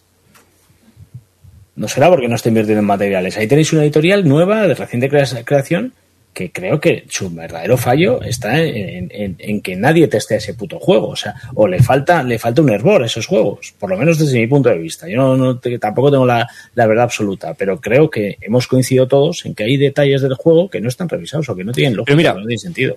Paco lo ha dicho antes, es decir, incluso teniendo un, me- un medio así tan bueno donde hay tanta gente como el Discord, ha echado, él mismo ha dicho, y nos harían falta más testers, porque está todo el mundo diseñando su juego. Es decir, al final es complicado encontrar gente que testee un juego, porque Es complicado si lo quieres jugar. gratis. Es complicado si lo quieres gratis. Claro, pero, no hay, imposible. pero no hay dinero No hay para pagar dinero toda la cadena, eso. tío. Sí, pero si al- el, el propio diseñador se lleva dos duros de los juegos. Ay, y, y- y tú qué prefieres? ¿Un cartón eh, de romper empastes o un juego bien, bien testeado? A ver, Hablamos de que, hablamos Calino, de que- yo, Calino. un juego Calino, los Wargames van así. La primera edición es de beta tester. Casi. En muchos sitios. Es tal cual. La primera edición es beta testing. Tú te la compras y te la zompas. Muchas veces se dice, no hay que comprarse nunca primeras ediciones de GMT. Joder, lo hemos dicho hasta nosotros. Nunca hay que comprarse primeras ediciones de compas sin ver lo que han sacado. Porque, ese, ese sí, ese sí. ese sí. porque vas a hacer de beta testing. Hmm. Yo creo que es Literalmente. complicado. Eh, creo que es complicado para una empresa encontrar tester porque no tiene dinero o como mucho te va a dar una copia del juego Eh, incluso el desarrollador también. No sé si el desarrollador ya es una figura que sí puede estar o no pagada, no lo sé. Eh, Creo que sí. Pero es complicado simplemente encontrar gente que quiera jugar a una beta. Es complicado. O sea, si yo tengo, tengo 30 juegos que tengo sin, sin jugar, a mí soy el primero que me cuesta jugar a un, a un proto, porque digo, joder, si voy a jugar a un proto que ni siquiera sé en qué fase está, si me va a ser una mierda, si no, no sé qué, cuando tengo aquí 30 juegos que me he comprado y tengo sin jugar. Y yo creo que eso puede pasarle a mucha gente, decir, bueno, yo voy a jugar en mis juegos y, y no quiero invertir tiempo a no ser que tengas una relación de amistad, te interese mucho por temática del juego, pero yo creo que debe ser complicado para las editoriales encontrar tester. Y luego también, no cualquiera, no te vale cualquiera que juegue un juego. Entiendo que necesitas un tío que te sepa ver las cosas, que te haga un reporte de lo que ha visto, que le sepa decir al autor las cosas que ha encontrado, cómo mejorar. No vale que cualquiera, no vale darle un, el juego a cualquier tío y me diga, ah, pues está bien, está chulo, me lo he pasado bien. Sí, pero porque, porque no me aporta nada. Primero hay un problema. A día de hoy no se le da valor a esa figura, para empezar. Porque si no, ese tío saldría en la portada. Y tendrías tanta influencia ese tío, un buen, un bueno, buen pero desarrollador. no puede haber uno, es que lo mismo escucha, necesitas cinco. No, no, no, escucha. Tú tienes en GMT un desarrollador que es Dios, igual que tienes un, un diseñador que es Dios, y lo puedes tener. El, el, el, Alberto Romero de turno puede estar contratado por una empresa y cuando tengas el sello Alberto Romero sabes que estás haciendo un producto de calidad. Y yo, como, como usuario que compra un juego estaría dispuesto a pagar, igual que cuando voy a echar gasoil o gasolina a una estación de servicio y tiene un sello determinado, sé que estoy comprando un producto de calidad, aquí también puede haberlo. Y yo estaría dispuesto a pagar ese plus por saber que lo que compro tiene ese distintivo de calidad que hay un tío detrás, que no es un ilustrador, que no es un diseñador, Ya, yo- pero que es un tío que ha testeado el juego y que me da un producto de calidad. Es muy complicado sí que tengas una, una persona de referencia para cualquier tipo de juego. ¿Qué tienes? Pero porque Un- a día de hoy- el, a día de- el tester de referencia para los CDGs, el para los tácticos, el de Bueno, el que ya, le gusta ya los hay para solitarios el- en otros juegos. Sabemos que si está Turchi sa- te va a hacer un solitario porque está especializado en ese área. Eso no existía antes. Pues esto también puede existir. Y yo pagaría por eso, porque ahora mismo lo tienes de manera indirecta. Tú cuando estás comprando una serie de, de MMP, te la estás comprando porque sabes que estás comprando un producto de calidad. ¿eh? Y estás pagando mucha ¿Tú pasta. crees? Yo sí. ¿Tú Yo crees? En todas eso. las series. Yo sí. Yo las series que juego, Pues las juego no. porque. Pues yo creo que sí. Yo creo Yo que creo no. que sí, que luego puede salir uno malo, pero puede, pero yo estoy Yo creo que hay comprando un mucho producto- monster que no lo han jugado completo en la vida. No, claro que habrá mucho monster que no, y, y dentro de esas series no, pero si estoy comprando una serie y estoy jugando siempre a una serie, sé que ese producto que estoy comprando, Y al revés, Pero- mucho monster que la campaña funciona y que los escena- los escenarios tampoco. vale, pero, pero, pero no, me, no me vas a reconocer que si tú estás comprando algo de grandes campañas de GTS, de OCS, de BCS, estás comprando ya un producto identificado con una serie que funciona y que, y que sabes que estás comprando un producto que, que vale. No pero eso es lo que cree. A ver, pero eso te puede pasar a lo mejor con grandes campañas que conoces el proceso porque tienes a Alberto Romero. Pero, por ejemplo, en otras en otras series, mm, yo no daría un dedo. A ver, yo no pondría la mano en el BCS, por fuego. ¿eh? Que hayan sacado el último, el, el, Blitz- el Last Blitzkrieg este, que no acaba de pegar bien con el Eh, sistema. Porque el Panzer. Last Stand. Ah, eso, el Panzer Last Stand. Que eso Entonces- como que no acaba, acaba de pegar. O sea, yo No, va que bien, va perfecto. Ya va perfecto No. ese juego. No, yo hay digo el otro. El, yo digo el otro, el de las sardinas. Arracus? No, el No, Last el, el Last. No, Ah, Last pega bien. No, que yo no que- creo que haya quejas en ese aspecto, eh, Rubí. Yo creo que lo que creo que es entendible. Evidentemente puede haber uno que se haga rana de cualquier, o cinco, me da igual. No, Pero- yo creo. Es verdad que lo que dice arriba es que es complicado. Cuanto más monster, mucho más complicado que tengas un juego totalmente equilibrado. Es imposible. Pero es verdad que tampoco son juegos que se juegan Es que no se a juegan. competir. Que jugáis cuatro en un club. Claro, Que se te pero en la cabeza. un juego que tú vas a estar un año jugando es El, eh, el 70% de los juegos nunca se juegan. El 70% de los juegos que se compran nunca entonces- se juegan. Y entonces ahí que vende más. Que la portada sea bonita y que el mapa sea chulo. el lomo, el lomo. O que haya un equipo de testers de, no, yo qué sé. Me retracto para Antes hemos, Llevaba hemos- razón. eh, hemos empezado en esta conversación diciendo Paco que ha hecho por añadirle un valor extra a un juego, 200 páginas de, de cromo simplemente para dejarlo ahí porque considera o, que- o vosotros mismos me intentáis hacer ver que es una forma de que el juego pueda vender más. Mm. Es Y el mismo tema, caso, y que solo que, desde mi serie, punto de vista, a mí el cromo este incluso me Y sobra. que Volco, el nombre que de tenga, una, que, que tenga una, ilustra- una- una ilustración de diferente ilustrador te lo compro, que pueda vender más, todo eso vale, de acuerdo. Para mí tendría mucho más valor, desde mi punto de vista, un tío que, me, que, que, que sea reconocido, que me haya testeado ese juego y que, me, y que ponga un sello al lado del de Paco. O sea, a mí que esté al lado de Paco, eh, testeando ese juego, como nos ha hecho ver eh, Alberto, le da mucho más valor al juego de Paco que le haya hecho el, el dibujo o el, o el, plano el tío que hizo en su día el, el este, que, que, sí, que es un ilustrador bestial y que ha hecho un mapa del copón. Pero, Pero a mí el juego me habla mucho mejor hasta, de ese juego haberlo jugado. Este ¿Hasta qué punto tú no eres, o sea, decir, tú no eres un ejemplo de lo que es el mayor, el, el, la mayor parte de los consumidores? Es decir, tú pones Alberto, eh, Tested by Alberto Romero y te suena a ti, a mí y a tres más. Claro, hoy. Al, al, hoy, al, es que, no, es al que 80%, 90% hay, de la gente que se va a comprar el juego, porque hay que trabajar le en dice, eso. no le dice nada. Porque hay que trabajar en, esa, en ese ámbito. Y pero es que la gente. Que veas, pero eso eres tú. La gente no es tonta. Si sí. compras un juego un día y compras un juego que está bien y lo ha hecho Alberto Romero, igual que el solitario de Turchi lo, lo encargan 35 personas a Turchi a hacer solitarios porque se ha especializado, hablaría de lo mismo. Yo, yo no sé, no me convencéis. Hay... Mira, por ejemplo, sí es verdad que eso, eh, por ejemplo, incluso resta. Los juegos de MMP desarrollados por Starweather restan. ¿Cómo se llamaba el de los japoneses? El de, el de Sunrise. Sí, sí. Claro, es que es como todo. A ver, tú a veces ves un nombre ahí por ahí y dices, uff, uf, uf, uf, A ver, lo Mira, dice Paco, dice, dice Carlos, Carlos Denac nos dice, te entiendo Galino, pero el problema es que no hay dinero para pagar eso, además de lo que cuesta imprenta, transporte, maquetador, ilustrador, autor, distribuidor, tienda. En esa lista que estás dando, antepones todo eso a lo que yo te estoy diciendo. Y yo de ahí bajaría cosas antes pero, de lo que yo te estoy diciendo. Pero vamos yo a ver, esto, esto está sencillo como, mira, yo que he trabajado 22 años en artes gráficas, la figura del corrector desapareció. ¿Y por qué desapareció? Porque se vendía igual. ¿Sabes? O sea, porque los productos. Pues entonces somos nosotros los que tenemos que exigir esa calidad. Pero es que nosotros, igual. la mayoría de las veces, nos fijamos en chorradas. Es que ha venido claro. con un roce en la caja. Claro, claro, esa es la historia. Sí. Es que me ha venido el, el tablero con vado. Claro, entonces, es que, la culpa, es que la culpa, lo que yo quiero son tableros montados. La, la culpa entonces es nuestra. No, por, porque somos, eh, es decir, nuestra educación con respecto a este tipo de juegos es quizás distinta a la visión o la educación que yo veo que hay. O sea, es decir, yo creo que hay que exigir unas cosas y que muchas veces lo que se exige pues son nimiedades o que no que, que quizás para esa persona no lo sean, pero para mí sí, porque yo conozco el sector también, pero por otro lado, pero que es que son chorradas.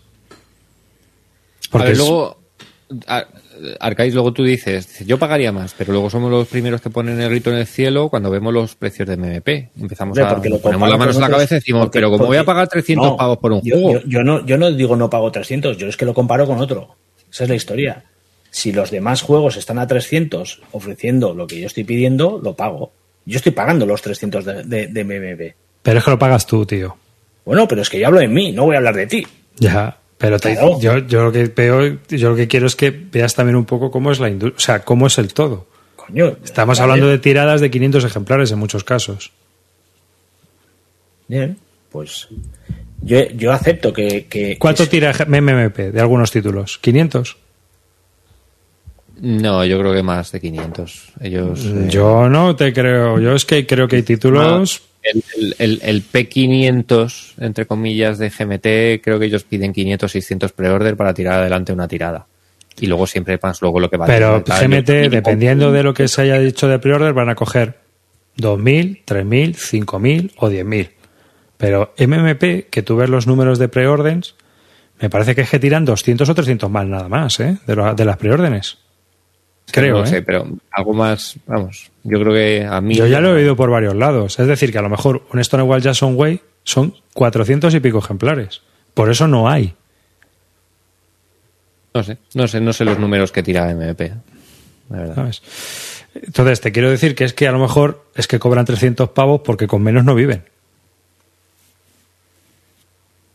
Y porque realmente van a vender 400 juegos. No van a vender más. 500 o sea, es, decir, lo mínimo para que una empresa te lo, una imprenta te lo coja, dice Carlos. Pero no sabemos, eh, eso es aquí. pero no sabemos en Estados Unidos cómo funciona el tinglao y qué tratos tienen con las imprentas o con lo que se funcionen ellos. Legion decía que su mínimo eran 200. Claro, y Revolution Games hace tiradas de 250 ejemplares. Mira, por ejemplo, el Storm Over Jerusalem, eh, el número de preorden son 475. ¿Vale? Eh, luego entiendo que aparte tendrán que llegar a tienda y tal. Yo creo que mínimo tiran, mil. Yo diría que mil mínimo. Sí, pero si tú tienes solo 300 preórdenes de un juego de 250 pavos, no vas a tirar mil ejemplares, te lo digo yo. Pero es que ellos no lo sacan hasta que no llegan a esos 500, por ejemplo.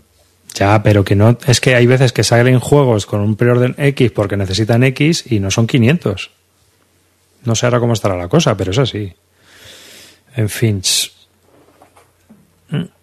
Esa es la, lo que yo os digo. O sea, yo, yo creo que es que estamos hablando de empresas que tienen un margen muy, muy escaso, pero muy, muy escaso, y que hacen las cosas como las hacen porque es la única manera que tienen de sobrevivir. Esa es la conclusión a la que yo he llegado, después de estar analizando un poco todo el tema. Esa es mi visión, que a lo mejor estoy equivocadísimo, pero, pero bueno, a mí me da la impresión de que al final, pues, tiran muy pocos ejemplares, es un trabajo todo muy artesanal, con mucho voluntariado. Eh, sí, la editorial es la que gana el dinero, pero hay mucha gente que no cobra nada por trabajar ahí. Hay mucha gente que simplemente es por amor al producto y por amor a la afición y porque el juego salga adelante, pero no por ganar dinero. Lo cual es muy distinto de lo que había en los 70 a los 80, ¿verdad? El otro día Rivas nos, nos, nos compartió un documento bastante interesante que hablaba un poco de, de la muerte de la afición en, cuando en el, en el 90, 96. ¿no? 96. 96. Tiempos y muy un poco de, de las tiradas que, que había en los años 70-80 y eran, vamos, Pues un juego vendía entre 20.000 y 30.000 copias, como poco. Uno normal. Es decir, un, ju- un jueguecito de GMT, de los que salen en el P500, de los que tiran 2.000 o 3.000 copias, 20, 25.000 copias. claro, y a ese le vendía 100.000. Yo Al año, Creo que ¿no? la suma total de, de Squad Leader y más SL en esa época. 200.000 podía ro- ejemplares. Claro, es que es- son unos números brutales. Y Yo siempre lo digo, cuando tú ves en los foros yankees y ves que la gente ronda los 65 o 70 años y que se muere el hobby, no es que se muera el hobby, es que se muere la gente que en los 70 compraba esto a muerte. Y que fue cuando entró muchísima gente aquí. Incluso los NAC que teníamos en España en aquella época, yo me compré un NAC en la papelería de mi barrio. O sea, Sí, sí, los debieron de vender bastante. Seguro que 20, 30 mil se vendían de NAC aquí en España, ¿eh? Esta conversación la hemos venido hablando durante la semana en el grupo. Leímos ese, ese- un, un documento bastante interesante que nos pasó a Rivas. Y viendo estos datos, a mí me generaba, otra vez me va a insultar todo Dios, porque, insisto, yo lo que veo es que esos, esos datos, yo creo que la oferta que había, Arribas me insiste en que la oferta en esos 70 era infinitamente más amplia que la que hay a día de hoy. Yo, yo, yo insisto que me cuesta creer. Puede ser que eso estuviese así en Estados Unidos. Tú date cuenta que no, hay, no había En, euros. en esta- en Estados Unidos. Estados Unidos, En ahora. Estados Claro, Unidos. claro. aquí No, no llegaba nada. claro. eh, Claro, pero- Mark Herman hacía un juego por mes. Sí, sí.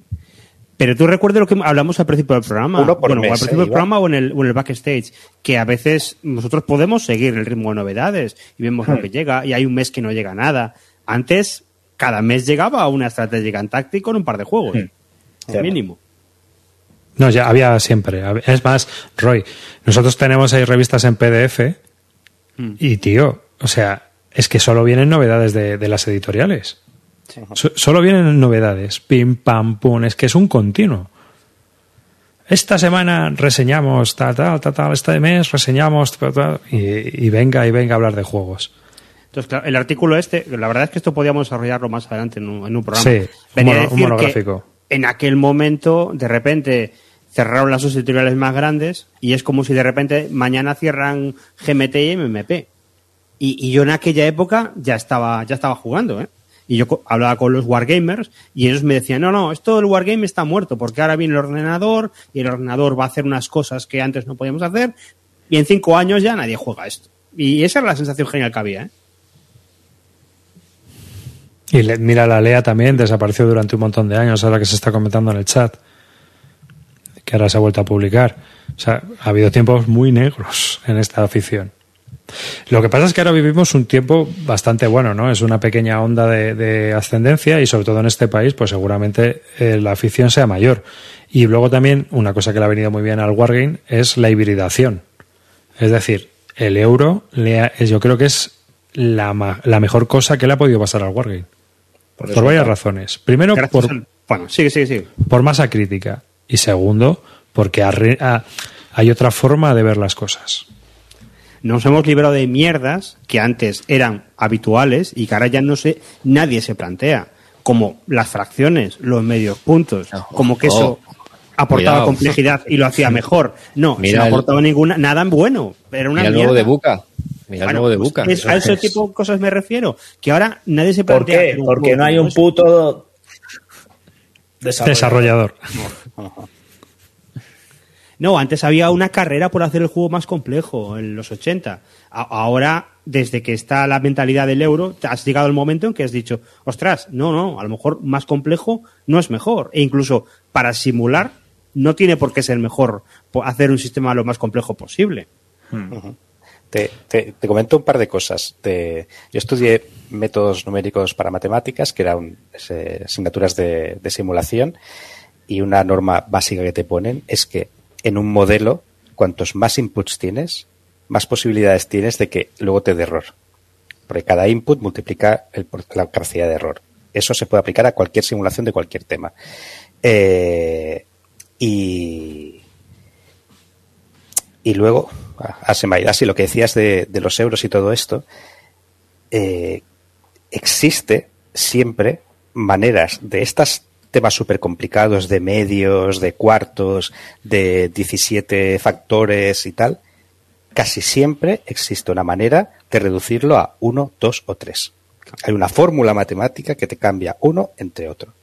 Luego, por ejemplo, los juegos que hacen hits, utilizan hits, tiras 14 dados. Esto lo puedes transformar en una CRT, en una tirada de dado. Y eso te reduce, no tiene el mismo te reduce la complejidad. A ver, es al, revés, porque reduce la rec me salen granos, tío tirar 14 granos es la vida. Claro. no, yo no lo veo así. Porque... Cuando estás 5 horas tirando 14 dados, o sea, la primera vez es guay. Cuando estás 14 horas tirando 20 dados, no. Y buscando 5 y 6. Todo eso, todo eso se puede transformar en una sola tirada de dado, con la misma distribución de probabilidad, exactamente igual. Esto va en bien del juego. Va en bien del juego. Tal cual, tal cual.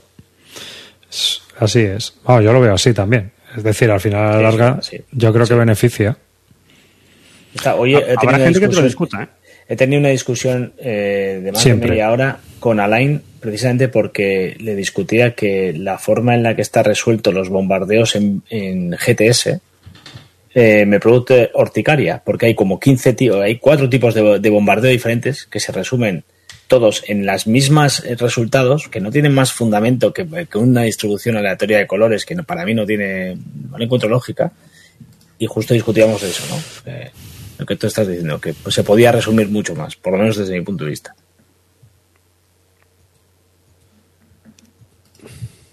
Pero hay gente que le gusta tirar dados y que suenen. y hacer facciones. Pues jugar al Strike, ¿no? Al Yahtzee o estos. Sí. Habrá gente que te discuta que las posibilidades no son las mismas, que esto yo también me lo he encontrado. Gente que te dice, no, pero es que no es lo mismo. Yo, a ver, lo mismo. Bueno, también habrá gente que me discutirá que los resultados del cuyus de las batallas no son los que ellos esperan. Y yo tengo una simulación hecha con todas las batallas de la guerra de los 30 años y las adyacentes que me dice, que me da, me dice que mis batallas tienen exactamente la misma distribución de probabilidad matemática que las batallas históricas. Será controvertido porque no es el resultado que estás habituado, pero a nivel datos no me puedes justificar nada. ¿En Igual te has metido los escudos de animales? Sí, y también los, la fantasy de la NFL.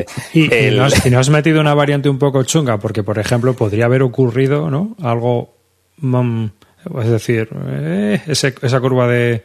Por eso tiras los dados, y uno es la variante chunga. Sí, sí, hay resultados chungos porque pueden pasar. O en el Plantagenet, en toda la serie el Event Campaign, el defensor, como se cree normalmente tiene ventaja en las batallas medievales. Tiene una ventaja el defensor. En la guerra de los 30 años, el 83%, eh, perdón, en la guerra de las rosas, el 83% de las batallas las ganaron los atacantes. tú puedes decirme lo que tú quieras de que las guerras medievales, el defensor tenía una ventaja porque no sé qué. Pues, chaval, en esta guerra el 83% la ganaba el atacante, incluso con inferioridad numérica. Es decir, el análisis dice que la variable eres el atacante define ese nivel de victorias. Eh, pues para eso sirven las matemáticas, ¿no? Y hacer las cosas más simples y tal. Y, y modelar un poco bien. Estáis, estáis terminando con la ilusión de los niños, tío. Ya, ya, ya hemos matado gatitos, ¿no? Le estáis quitando los dados, le estáis quitando a la gente la ilusión de tirar dados. no, van a tirar los dados, pero con convencimiento. Sí, bueno, el tema es, lo sabe Roy, que es, dijo una cosa que me gustó mucho, definición de Plantagenet, es un juego de mamoneo. Y dijo, siendo tú matemático y utilizando todo esto, ¿qué juegos más poco matemáticos haces? Porque es que no me gustan los juegos matemáticos. Tienen que ser de mamoneo, de, de, trampas, de sorpresas, de bluff, de estas cosas. Ahora, tienes toda una base que te justifica el porqué de las cosas. O sea, que concentrarte mucho en que vas a sacar un 6 no te asegura el 6. Ni dormir con los dados debajo de la almohada tampoco. Vale. te lo digo. Ni que hayas sacado un 1, un 2, un 3, un 4 y un 5 en las 5 tiradas anteriores. Exacto. Vale. Bueno, si es en Basal. Es en Madre mía, lo, del Basal, la, las discusiones con la... Con pues los números pseudo-aleatorios de Basal. Estuvieron mirándolo y dicen que está bien hecho. Claro, está bien. Está perfecto. está perfecto. Muy, muy bien. Pero lo que pasa es que es el típico sesgo cognitivo de yo he sacado 3 6 seguidos. Es más, estoy seguro de que es mejor tirar los dados de Basal que tirar los dados en la mesa. Seguramente. un ordador de póker de los de un casino profesional está muy bien hecho si tienen un sistema muy depurado, pero los que te vienen a ti del chino, vamos, tendrán impurezas de cojones.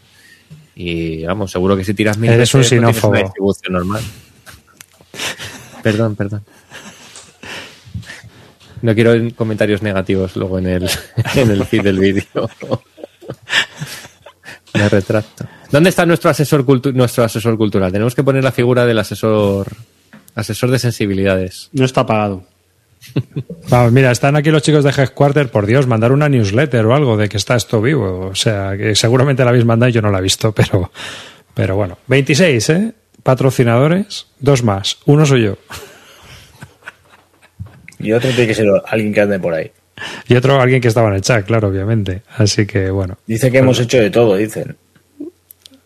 Hoy no hay programa sin sinofobia, cierta, va a ser nuestro lema. Podemos empezar con esa frase, sí. en fin, que bueno, pues nada, yo creo que estamos llegando hacia el final, pero nos quedan un par de minutillos para comentar. ¿Alguna última pregunta aquí al invitado sobre algo de lo divino o de lo humano, sobre lúdico? No hemos hablado de juegos. Habrá que, va a haber que traerle un día para hablar solo de juegos, tío. Nos hemos enliado al final con el diseño, pero ha sido una charla muy interesante y estábamos aquí todos tan entregados que yo creo que la hemos disfrutado todos. Sí. Así que a mí me vale. es lo que hay. Pues nada, Paco, muchas gracias. Eh, antes, le voy a preguntar a Paco sobre juegos. El último juego que te has comprado, Paco, ¿cuál ha sido? de Wargame. Sí, sí, no, no, no compro otros. Bueno, sí, perdón, sí, compro otros para jugar con mi hijo, que es lo que Por eso, por eso. Eh, el último, ah, sí, el Musket and Pike. Mm. Eh, por cierto, no lo hemos comentado, pero Paco tiene ahí también, en casa tiene un mini desarrollador en potencia, ¿eh? También hace... Ah, sí, me tiene muerto con sus juegos. Cada dos días me viene con un juego nuevo que se ha inventado, no sé qué, es terrible. Eh, eh, mi hijo, que bueno, ya lo habéis visto en alguna foto y esto, eh, ve a su papá haciendo estas cosas y dice, bueno, pues yo también. Siempre con el truquito este de no forzar y no, no inducir, sino que lo vean por ejemplo y si les apetece que se apunten y si no, no pasa nada. Mm. Entonces él pues va mirando y va haciendo, me pide, oye, haz una, dame una cuadrícula, dame un hexagonal, dame no sé qué, y se va inventando sus juegos. Lo malo es que luego tengo que probarlos y claro, es, ahí sí que necesitamos un desarrollador que trabaje esto. Pero oye, hizo uno muy chulo que, que visteis vosotros sobre una variante del root con un árbol como mapa mm, mm. y ese lo jugamos y está casi. O sea, es mejor que muchos protos que he visto. Es, bueno, lo tengo ahí aparcado en un lado. Es mejor que el de francotiradores de compas, ¿verdad? Joder.